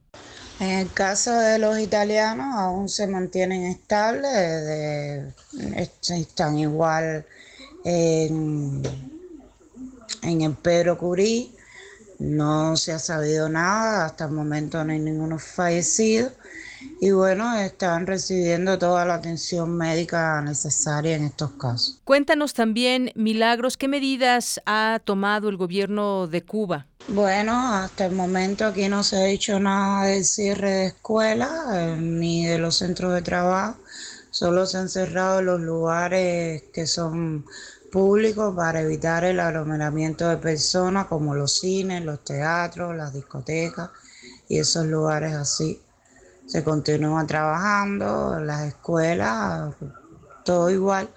Lo único que es reforzando, como te dije ya, las medidas higiénicas. Milagros, también por último, platícanos qué ha pasado con el barco inglés que estaba en aguas cubanas. ¿Qué va a suceder con este barco y las personas que, que vienen en él? Bueno, sobre el barco, hoy sí es el desembarco de, del barco de Inglaterra eh, va a estar por el puerto de Mariel, de ahí serán trasladados hacia el aeropuerto José Martí, donde abordarán los charters a sus respectivos países. Se han tomado todas las medidas de, de higiene y bueno, esperemos que no trascienda y que no haya ningún problema. En el barco, en el crucero, vienen cinco casos confirmados Muchas gracias, Milagros, por este reporte, esta situación que nos dices desde La Habana, Cuba. Muchas gracias y nos mantenemos en contacto. Bueno, Deyanira, un saludo desde La Habana, Cuba, donde nos mantenemos esperando las informaciones de las autoridades. Bien, pues muchas gracias a Milagros y a todos los cubanos. Desde aquí, por supuesto, les mandamos un saludo. Hasta el momento, pues no, no han tenido eh, mayores consecuencias ni hay medidas estrictas ante los siete casos que tienen y pues además muy bien identificados. Y pues vamos ahora a enlazarnos. Ya está vía telefónica Claudia de la Garza, que es historiadora del arte, doctora en ciencias sociales con especialidad en estudios de género. Es docente e investigadora de temas sobre moda, arte contemporáneo y feminismo y pues es una de las autoras de este libro que tengo en mis manos que se llama No son micromachismos cotidianos que escribe junto con Erendira Derbez. ¿Qué tal Claudia? Bienvenida. Muy buenas tardes. muy buenas tardes. Muchas gracias. Oye, pues platícanos un poco de, este libro, más allá de que ahorita vayamos puntualizando en algunas cosas, este tema de los micromachismos, que ha, pues esta palabra ha adquirido mucha popularidad. ¿Por qué? Y además todo lo que, los ejemplos que nos, nos cuentas en el libro. Claro que sí. Pues esta palabra, como, como bien dices, ha tomado mucha popularidad últimamente. Nosotros comenzamos con este proyecto pensando en la importancia de mirar estas eh, eh, violencias cotidianas que vivimos todos los días y que hemos invisibilizado por su frecuencia, porque se han vuelto cosas normales. Entonces, eh, al comenzar nuestra investigación, nuestras conversaciones con mujeres, con hombres, con eh, buscando en las redes, en los medios, empezamos a negarnos a este término como tal porque si bien es muy útil para poner el foco precisamente en esos momentos cotidianos que pare es decir que nos pasan tanto que se vuelven eh, eh, tan normales eh, la, la partícula micro es muy es muy problemática no nos nos lleva de inmediato a pensar en algo chiquito en algo insignificante en algo que no tiene importancia. Y estos machismos sí importantes. No son nada pequeños, porque aunque los dejamos pasar, aunque nos parecen normales, están ahí la base de las violencias que vivimos día a día, que van mucho más allá de nuestro espacio cotidiano, que nos pasan en la calle, que nos, que nos pasan en la academia, que nos pasan eh, en nuestras familias, con nuestras parejas, y que tienen que ver con eh, nuestro acceso a la justicia, a la salud, a nuestros derechos más básicos, están cruzados por estas violencias. Eh, nos, nos tienen que ver con la forma en que podemos vivir los espacios, el espacio público, por ejemplo, que para las mujeres es un espacio em, amenazante, peligroso, en donde nos pueden pasar muchas cosas. y, y lo mismo el espacio Ahí te perdimos un poquito la comunicación. Preferimos no verlo, pero que es un espacio lleno de violencias. Bien. Eh, Claudia, en este sentido también hablas de, de, varias cosas aquí. Por ejemplo, podemos decir que todo comienza desde ahí, cuando nos empiezan a separar entre los colores azul y rosa, el hombre el azul, la mujer el rosa, y luego de ahí nos, nos vamos a hasta este costo extra, digamos, en algunos productos, la tasa rosa que se, que se llama así, la pink task, eh, tax, perdón, que se basa en una serie de estereotipos de género, y por ahí nos vamos. esto inicia desde que nos empiezan a poner la ropa para niños, la ropa para mujer, los colores, empiezan a identificar y de ahí se vuelve esas, esas cosas micros que parecen que no, no son graves, a la larga pues van teniendo su impacto y eso nos lleva a otras cosas. Claro, define nuestro camino para toda la vida. Este, esto ocurre antes de que nacemos, ya en la mente de nuestros padres, eh, de nuestras madres, cuando les dicen va a ser niña, va a ser niño, ya empieza como toda una expectativa, un desarrollo de qué es lo que va a pasar con esta persona, cómo va a ser, va a ser valiente o va a ser tierna, eh, cómo eh, va a ser este impetuoso o va a ser tímida y, y, linda y amable, no como las expectativas que hay de cada quien y que pues van a ir marcando nuestro camino y que nos van a definir, aunque nosotras y nosotros no nos eh, identifiquemos con esos modelos, con esas expectativas, vamos a estar batallando con ellos todo toda la vida. Así es, Claudia. Y además yo creo que también mucho, a ver, mucho depende también de cómo ya está así de pronto esta eh, sociedad. Y se sigue repitiendo además todas estas situaciones de que si es niño y es niña y demás. Pero, eh, y hay otras cosas. ¿Por qué las mujeres siempre deben mantenerse jóvenes, por ejemplo, en este sentido? ¿Por qué, por qué se, se imprime como esa necesidad, pero también creo yo, a ver, me dirás tu opinión, que muchos de estos cambios también están en nosotras mismas para que pues no tengamos esa digamos, obligación de siempre vernos bien, de siempre vernos eh, con respecto a los estereotipos que, que se marcan. Aquí, mm, de manera muy divertida, eh, fui leyendo cada uno de estos eh, capítulos. Por ejemplo, aquí dice uno, no te, no te vas a arreglar para salir, arreglarme si no estoy descompuesta. Bella por obligación, por ejemplo. cuéntame un poco también de esto, si tú opinas eso, también de todo lo que tenemos las mujeres en nuestras manos.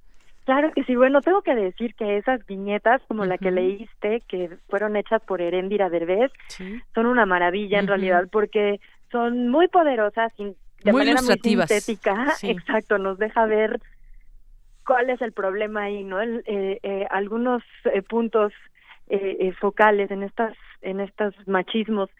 Y, y sí, es, es muy, es cierto lo que dices, en, en realidad el problema es que no es una cuestión, estos machismos no es una cuestión necesariamente de las personas, de hombres eh, y mujeres eh, en lucha, ¿no? Es una cuestión estructural, es una cuestión que todos y todas internalizamos y en donde a los hombres les toca ejercer estas violencias de manera física, de manera, de, en, en ciertas formas, y nosotras mismas también internalizamos este deber ser, ¿no? Que debemos ser bonitas, y, además nos, nos lo está este, exigiendo el mundo todo el tiempo, ¿no? Esta, este bella por obligación, por ejemplo, poníamos algunos ejemplos en el libro de cómo cuando una mujer va a buscar trabajo siempre hace falta tener buena presentación, ¿no? Una cosa que no se le pide a los hombres, pero que las mujeres sí hay que ir vestida de cierta forma, que tienes que... ¿Cómo te vas a arreglar para ir a tal o cual lugar, no? Exacto, o sea, no es como me presenté. ¿Qué significa esa buena presentación? No es lo mismo para hombres y para mujeres, ¿no? Eso es lo que nos están exigiendo todo el tiempo, esta parte física que también cuando nos hacemos mayores, de pronto ya no eres ese objeto eh, eh, de deseo y entonces se te cierran un montón de puertas que están abiertas precisamente para que fueras ese adorno, ¿no? y eso no ocurre con los hombres. Así es. Hablas de varios eh, temas, algunos también muy, quizás que puedan ser muy sensibles. Hay un repaso por aquí en uno de los capítulos donde dice hombre como norma y medida y hablas, por ejemplo, de, de la religión católica también aquí, que hay pues una cierta dominancia del hombre, bueno, no cierta, lo sabemos y es evidente de en la religión católica, que atribuye a las mujeres pues una irracionalidad intrínseca y una afinidad con las pasiones bestiales, dice aquí y bueno, pues también todo, cómo se manejan las cosas dentro de la iglesia, por ejemplo, donde pues quien domina es el varón.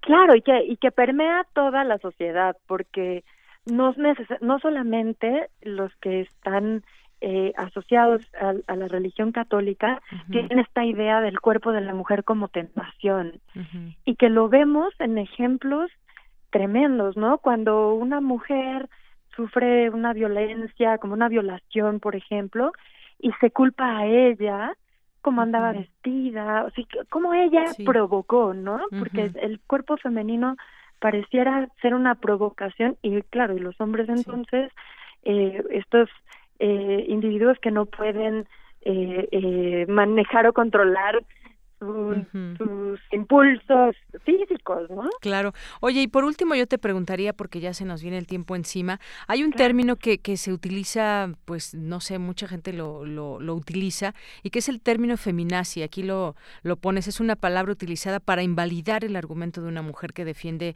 los derechos de las mujeres, y es muy mal utilizada porque pues se banaliza el sufrimiento también de las víctimas del holocausto y demás crímenes cometidos por el régimen nazi, porque además pues las feministas no asesinan, no torturan, no tienen campos de concentración. Esta palabra muy dura, ¿eh?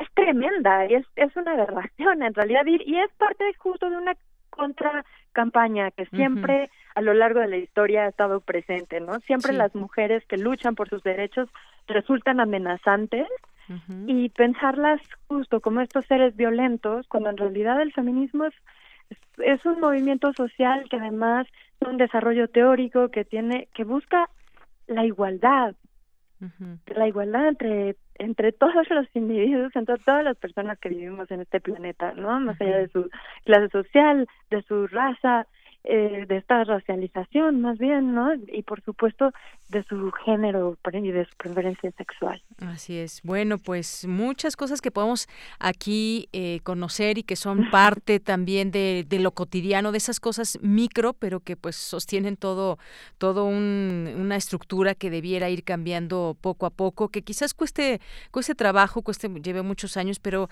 se habla de esto ahora, se ha iniciado también una, una, una lucha, bueno, una lucha que ya tiene mucho, mucho tiempo, pero pues eh, habrá que ir avanzando en todo esto y eh, y en este libro nos permite conocer parte de esos eh, de esos cotidianos y de esos micromachismos cotidianos. Así que pues yo recomiendo este libro que tengo en mis manos de editorial Grijalvo. No son micromachismos cotidianos de Claudia de la Garza y Erendira Derbez. Te agradezco mucho Claudia que hayas estado con nosotros aquí en Prisma RU de Radio UNAM. Muchas gracias a ti Dayanira esto ya no sé yo la voz de Claudia, pero pues Claudia de la Garza, muchas gracias por estar con nosotros. Continuamos. Relatamos al mundo. Relatamos al mundo. Porque tu opinión es importante, síguenos en nuestras redes sociales, en Facebook como Prisma RU y en Twitter como arroba PrismaRU. Está ya en la línea telefónica, le agradezco mucho nos tome esta llamada el doctor José Nabor Cruz, doctor en Economía y director del Coneval, el Consejo Nacional de Evaluación de la Política de Desarrollo Social. Doctor, como siempre, un gusto tenerlo en este espacio. Buenas tardes. ¿Qué tal? Buenas tardes. No, el gusto es mío. Eh, doctor, pues hablar con usted acerca de lo que dijo hoy la Organización Internacional del Trabajo, que esta pandemia de coronavirus podría desencadenar una crisis económica global y echar abajo hasta 25 millones de empleos alrededor del mundo si los gobiernos no actúan de forma rápida para proteger a los trabajadores de este impacto. ¿Qué opina usted sobre esto?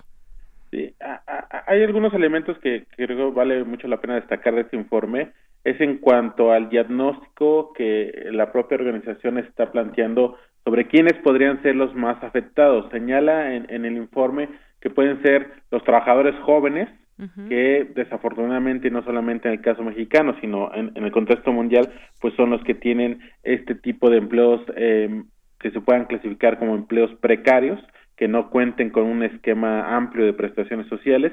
También señala que los trabajadores de mayor edad también de alguna manera no, no solamente por ser de la población más vulnerable en este esquema de la pandemia del coronavirus, sino que también eh, suelen tener eh, algunas de las mayores impactos negativos en cuanto a reducciones de plantillas laborales, suelen ser estas personas quienes sufren los mayores despidos.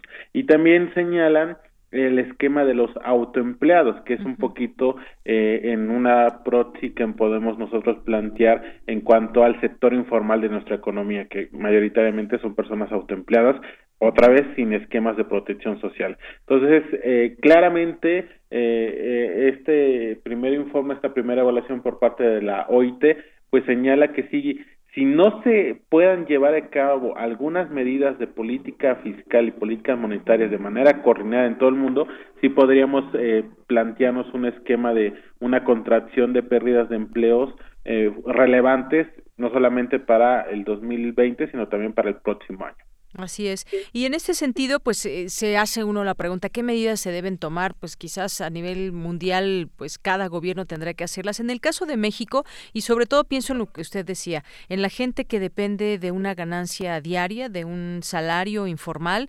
Hoy veíamos por la mañana ya algunos inspectores de la, de la delegación Alcaldía Benito Juárez, eh, con las personas que están en los, en los puestos de la calle vendiendo tacos, tortas y algunas otras cosas, que pues eh, van a están restringiendo el número de personas que se aglutinan, digamos, en torno a un lugar y que eventualmente pues tendrían que ser retirados. Eh, ¿cómo, ¿Cómo aminorar el, impacto de esa, de esa gente que pues va al día?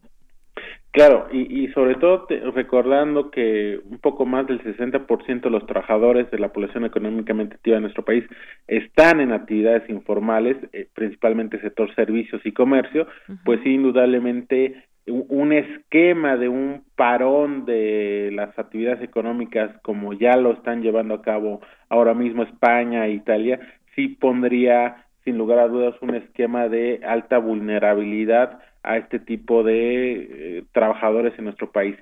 Ahí, eh, evidentemente, eh, creo que podrían aplicarse algunas medidas de política económica en cuanto a, aumentar el gasto público o tratar de incentivar algunas otras medidas de manera coordinada con el sector privado, con el sector empresarial de nuestro país, para en la medida de lo posible establecer esquemas de no solamente de que se pudiera continuar las actividades económicas, probablemente recortando jornadas laborales, pero que sí haya todavía ciertas actividades económicas que pudieran desarrollarse en los siguientes días, en los siguientes días, siempre y cuando pues las medidas de salubridad lo permitan. Claramente que esperemos que no llegara a ocurrir, pero en un esquema de, de, altos contagios como sucedió en España, donde el gobierno español declaró un, un, estado de emergencia nacional durante 15 días, pues ahí sí evidentemente toda la economía, todas las actividades económicas deberán de parar. Entonces, habrá que ver, me parece que, eh, sin lugar a dudas, en cuanto la Secretaría de Salud informe la transición de esta etapa 1 hacia la etapa 2, pues ya tendría que eh, acompañarse también con algunas otras medidas en cuanto a la política económica, sobre todo, insisto, para tratar en la medida posible y siempre salvaguardando la salud de los trabajadores, pues que las actividades pudieran seguir desarrollándose. Eh, eh, es un tema muy complicado para la economía mexicana, evidentemente por la alta informalidad de los trabajadores de nuestro país.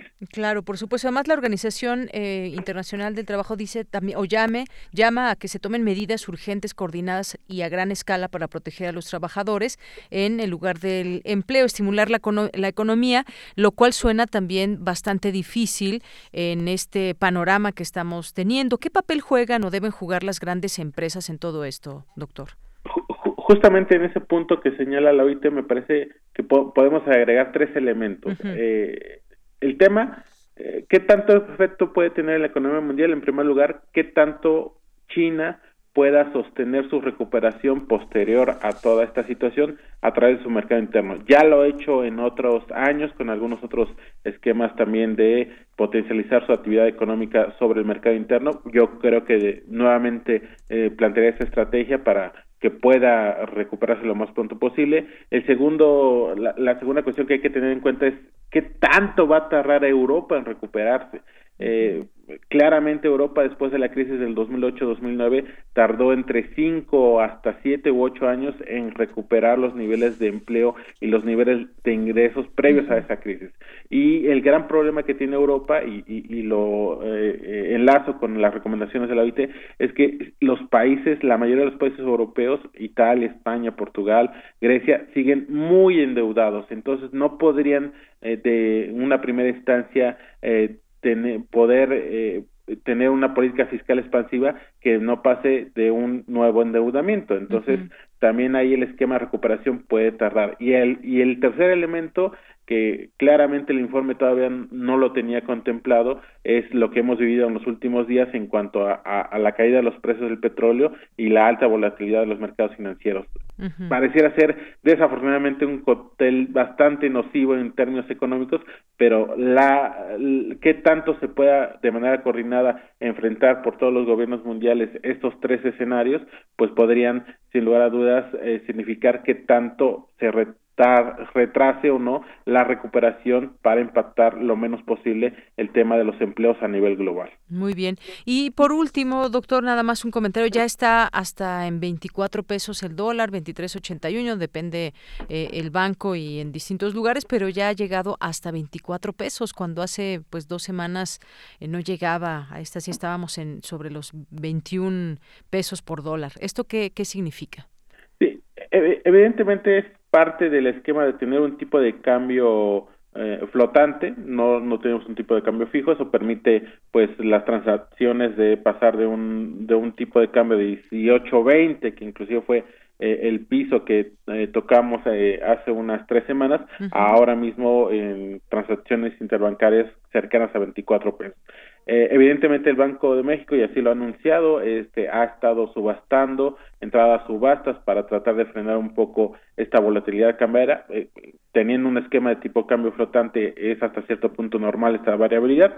Aquí el tema fundamental me parece que sí pueda significar en las siguientes semanas un impacto negativo a la inflación, dado la el encarecimiento de los bienes importados que como economía no solamente los bienes intermedios, sino los bienes de consumo final puedan encarecerse dada este incremento, esta depreciación de, de nuestra moneda frente al dólar, y eso podría afectar en, la en los siguientes meses al ingreso laboral. Nosotros desde Coneval eh, hacemos de manera trimestral la publicación del índice de tendencia laboral de la pobreza, donde analizamos puntualmente el ingreso laboral. Este se había venido fortaleciendo el último año, también acompañado claramente de una estabilidad en la inflación, pero evidentemente puede ser un factor negativo esta depreciación de, del tipo de cambio que pudiera durar, mientras no haya un acuerdo en la OPET, fundamentalmente pueda durar este esquema de volatilidad las siguientes semanas y eso creo que sí podría afectar en términos negativos un incremento de la inflación interna y consecuentemente eh, mermar el poder adquisitivo de los trabajadores mexicanos. Bien, pues eventualmente seguiremos, si nos lo permite, doctor, ah, platicando con usted acerca de estos temas de la economía y el empleo. Muchísimas gracias. Gracias, buena tarde, buen día. Buen día, muy buenas tardes al doctor José Nabor Cruz, doctor en Economía y secretario ejecutivo del Consejo Nacional de Evaluación de la Política de Desarrollo Social. Porque tu opinión es importante, síguenos en nuestras redes sociales, en Facebook como Prisma RU y en Twitter como arroba PrismaRU.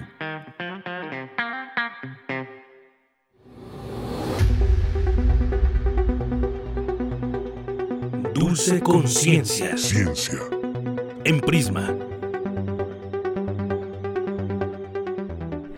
Bueno, pues ya estamos aquí en Dulce Conciencia con Dulce García. ¿Cómo estás, Dulce? Muy buenas tardes. Muy buenas tardes, Deyanira, a ti al auditorio. Pues aquí este, viendo cómo va todo lo del COVID-19. Exactamente, muchas cosas que hay que estar informados y sobre todo el del, desde el lado científico, por supuesto. Así es, extraño darte beso de Yanira. Yo también, y abrazo y apapacho. Ya, ya pronto.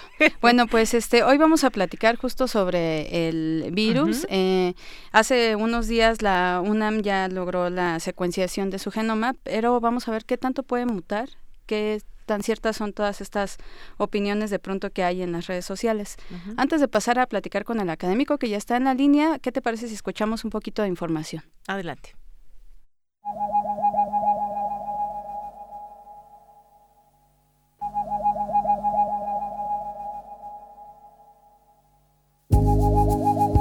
Hace unos días, el Instituto Nacional de Diagnóstico y Referencia Epidemiológica, junto con científicos e investigadores de la Universidad Nacional Autónoma de México y el Instituto Mexicano del Seguro Social, descifraron y subieron a la plataforma global el genoma completo del COVID-19 a partir de dos cepas, el caso importado hospitalizado en el Instituto Nacional de Enfermedades Respiratorias y el ubicado en un hotel en Sinaloa. En la plataforma ya se han registrado más de 145 secuencias de coronavirus de más de 22 países, incluyendo la de China, Estados Unidos, Francia y ahora se suma México. Además de contribuir al registro mundial de las cepas, México también podrá identificar nuevas introducciones no relacionadas con los casos que ya están aquí, pues a decir de los expertos, es importante estar atentos a la posible adaptación del virus en diferentes poblaciones y medio ambiente, ya que eventualmente podrían surgir cepas resistentes a ciertos antivirales. Lo que aún se debe determinar es qué tan contagiosa puede convertirse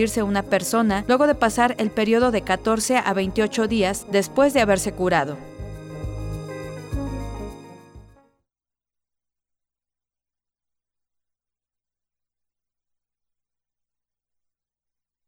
Bueno, ahorita vamos a ir contigo, Dulce, para que nos sigas platicando de este tema. Ya está en la línea el doctor, ahorita tú tienes aquí la información, el doctor Mauricio Rodríguez Álvarez, que es profesor Profesor de la Facultad de Medicina de Yanira, de la UNAM, y Es también vocero de la Comisión de la UNAM para el COVID-19. Doctor, muy buenas tardes. Hola, ¿qué tal, Dulce de Yanira? Muy buenas tardes, saludos a su auditorio, ¿cómo están? Muchas gracias. Gracias por tomarnos la llamada, doctor. Y bueno, un poco, eh, hay muchas dudas en torno al, coronavirus. Eh, ¿Cuánto tiempo, por ejemplo, puede estar una persona enferma? ¿Cuánto pasa después este, de que ya se curó para que a lo mejor él pueda, esa persona pueda seguir eh, quizá contagiando a alguien, pero sobre todo, eh, ¿cómo va mutando este virus y a qué se deberían tales mutaciones? Pues mira, el, el virus tiene un, los virus son eh, unas partículas infecciosas eh, muy pequeñitititas que se meten en las células y tienen un, ácido nucleico, un, su genoma es un ácido nucleico, o sea, ahí están sus genes y tienen unas proteínas que lo envuelven y de eso se tratan los virus. Sí. Eh, este tipo de virus que son los coronavirus tienen un genoma de un material genético relativamente frágil en, que puede tener varias mutaciones, pero eh, en concreto los coronavirus tienen un sistema para estar corrigiendo los errores. Entonces, eh, cuando surge en la naturaleza un nuevo coronavirus como este, que, que se seguramente se fue acumulando mutaciones y se generó este nuevo nuevo virus, es importante estar vigilando sus características genéticas para ver si en alguna de esas características se asocia con más o menos enfermedad o con más o menos transmisión. Entonces, por eso hay un esfuerzo mundial de ir obteniendo la secuencia genética del virus para poder ir descifrando y poder ir también trazando las rutas por las que se ha ido el virus. Y pues cuando menos estos dos eh, o sea lo que ha subido México que es un equipo multidisciplinario el que el que lo hizo así es. eh, lo que se ve es justamente que es un virus que venía de Italia porque tiene sus parientes de sus virus son italianos entonces sirve para para ir viendo eso y para vigilar la evolución de los virus y eh, en momentos críticos de las epidemias sirve para pues justamente para poder eh, frenarlo o para poder eh, contenerlo de, de algún, con algunas estrategias. Claro, eh, doctor, ¿podría surgir uno local, uno aquí en México? Mm, bueno, seguramente cuando ya esté circulando el virus aquí en el país y ya empieza a haber contagios eh, que no estén directamente ya relacionados con, con los casos que venían de fuera, eh, seguramente el virus va a ir teniendo mutaciones porque es un proceso natural de la de la evolución de los virus. Entonces seguramente va a haber algunas características que lo vayan a hacer distintivo de de algunos otros eso no no se podría predecir tan fácilmente eso no a estas alturas no no se puede predecir con detalle y tampoco se podría hacer alguna correlación directa con que si hace tal mutación, entonces se hace menos menos débil o menos fuerte o más, ¿no? O sea, eso todavía no lo todavía no se puede ver, ¿no? Claro. En, en este momento de la epidemia. ¿Y, y qué actividades eh, humanas quizá podrían contribuir eh, a la mutación del virus o si si contribuyen como tal? Pues la, la principal es el, los viajes, porque los viajes lo que hacen es que mueven a los virus del lugar y entonces los ponen en otros nichos, los ponen en otros lugares.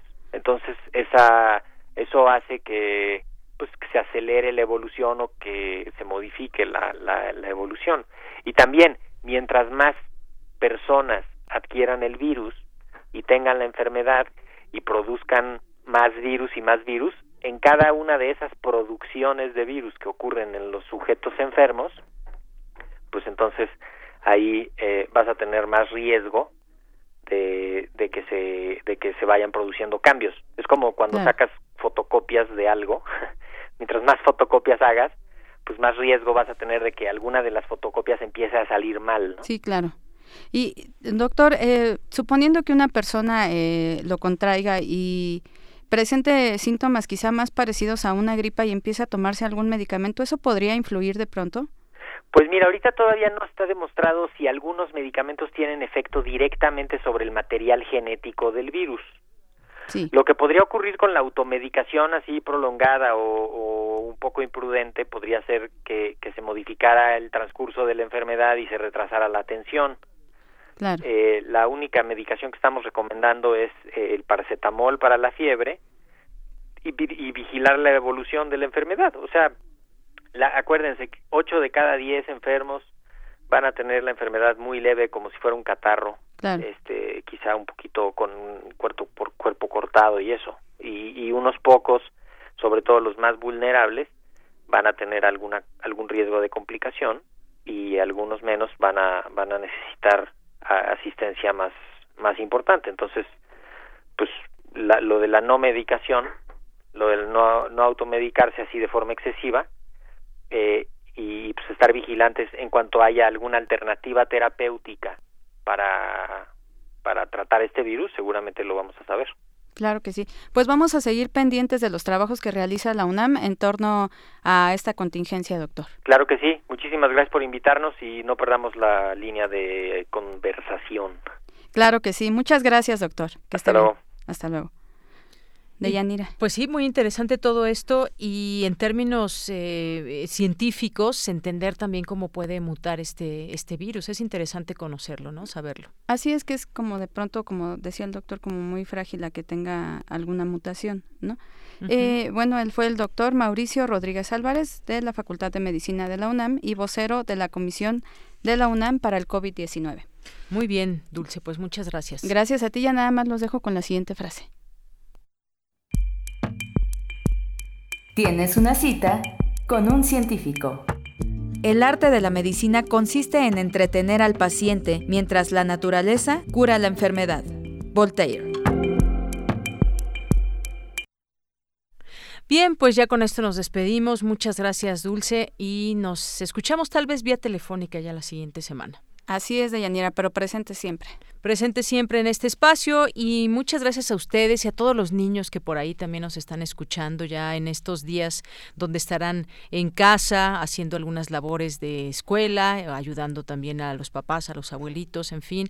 Le mandamos un saludo a los niños que tenemos cercanos, un saludo a Camila, a, a Max, a Tai, a quien más, al niño Darío. Eh, ¿Quién más tiene Niñote por aquí? ya. De Niñote ya, ¿verdad? Y bueno, pues a todos los niños también de las mamás de Radio UNAM que estén por ahí y a todos los niños que nos estén escuchando. Gracias. Mañana nos sintonizamos a la una de la tarde. Yo soy Deyanira Morán y a nombre de todo el equipo le agradezco su sintonía. Hasta mañana.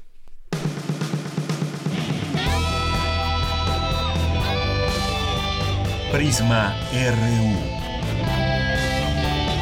Relatamos al mundo.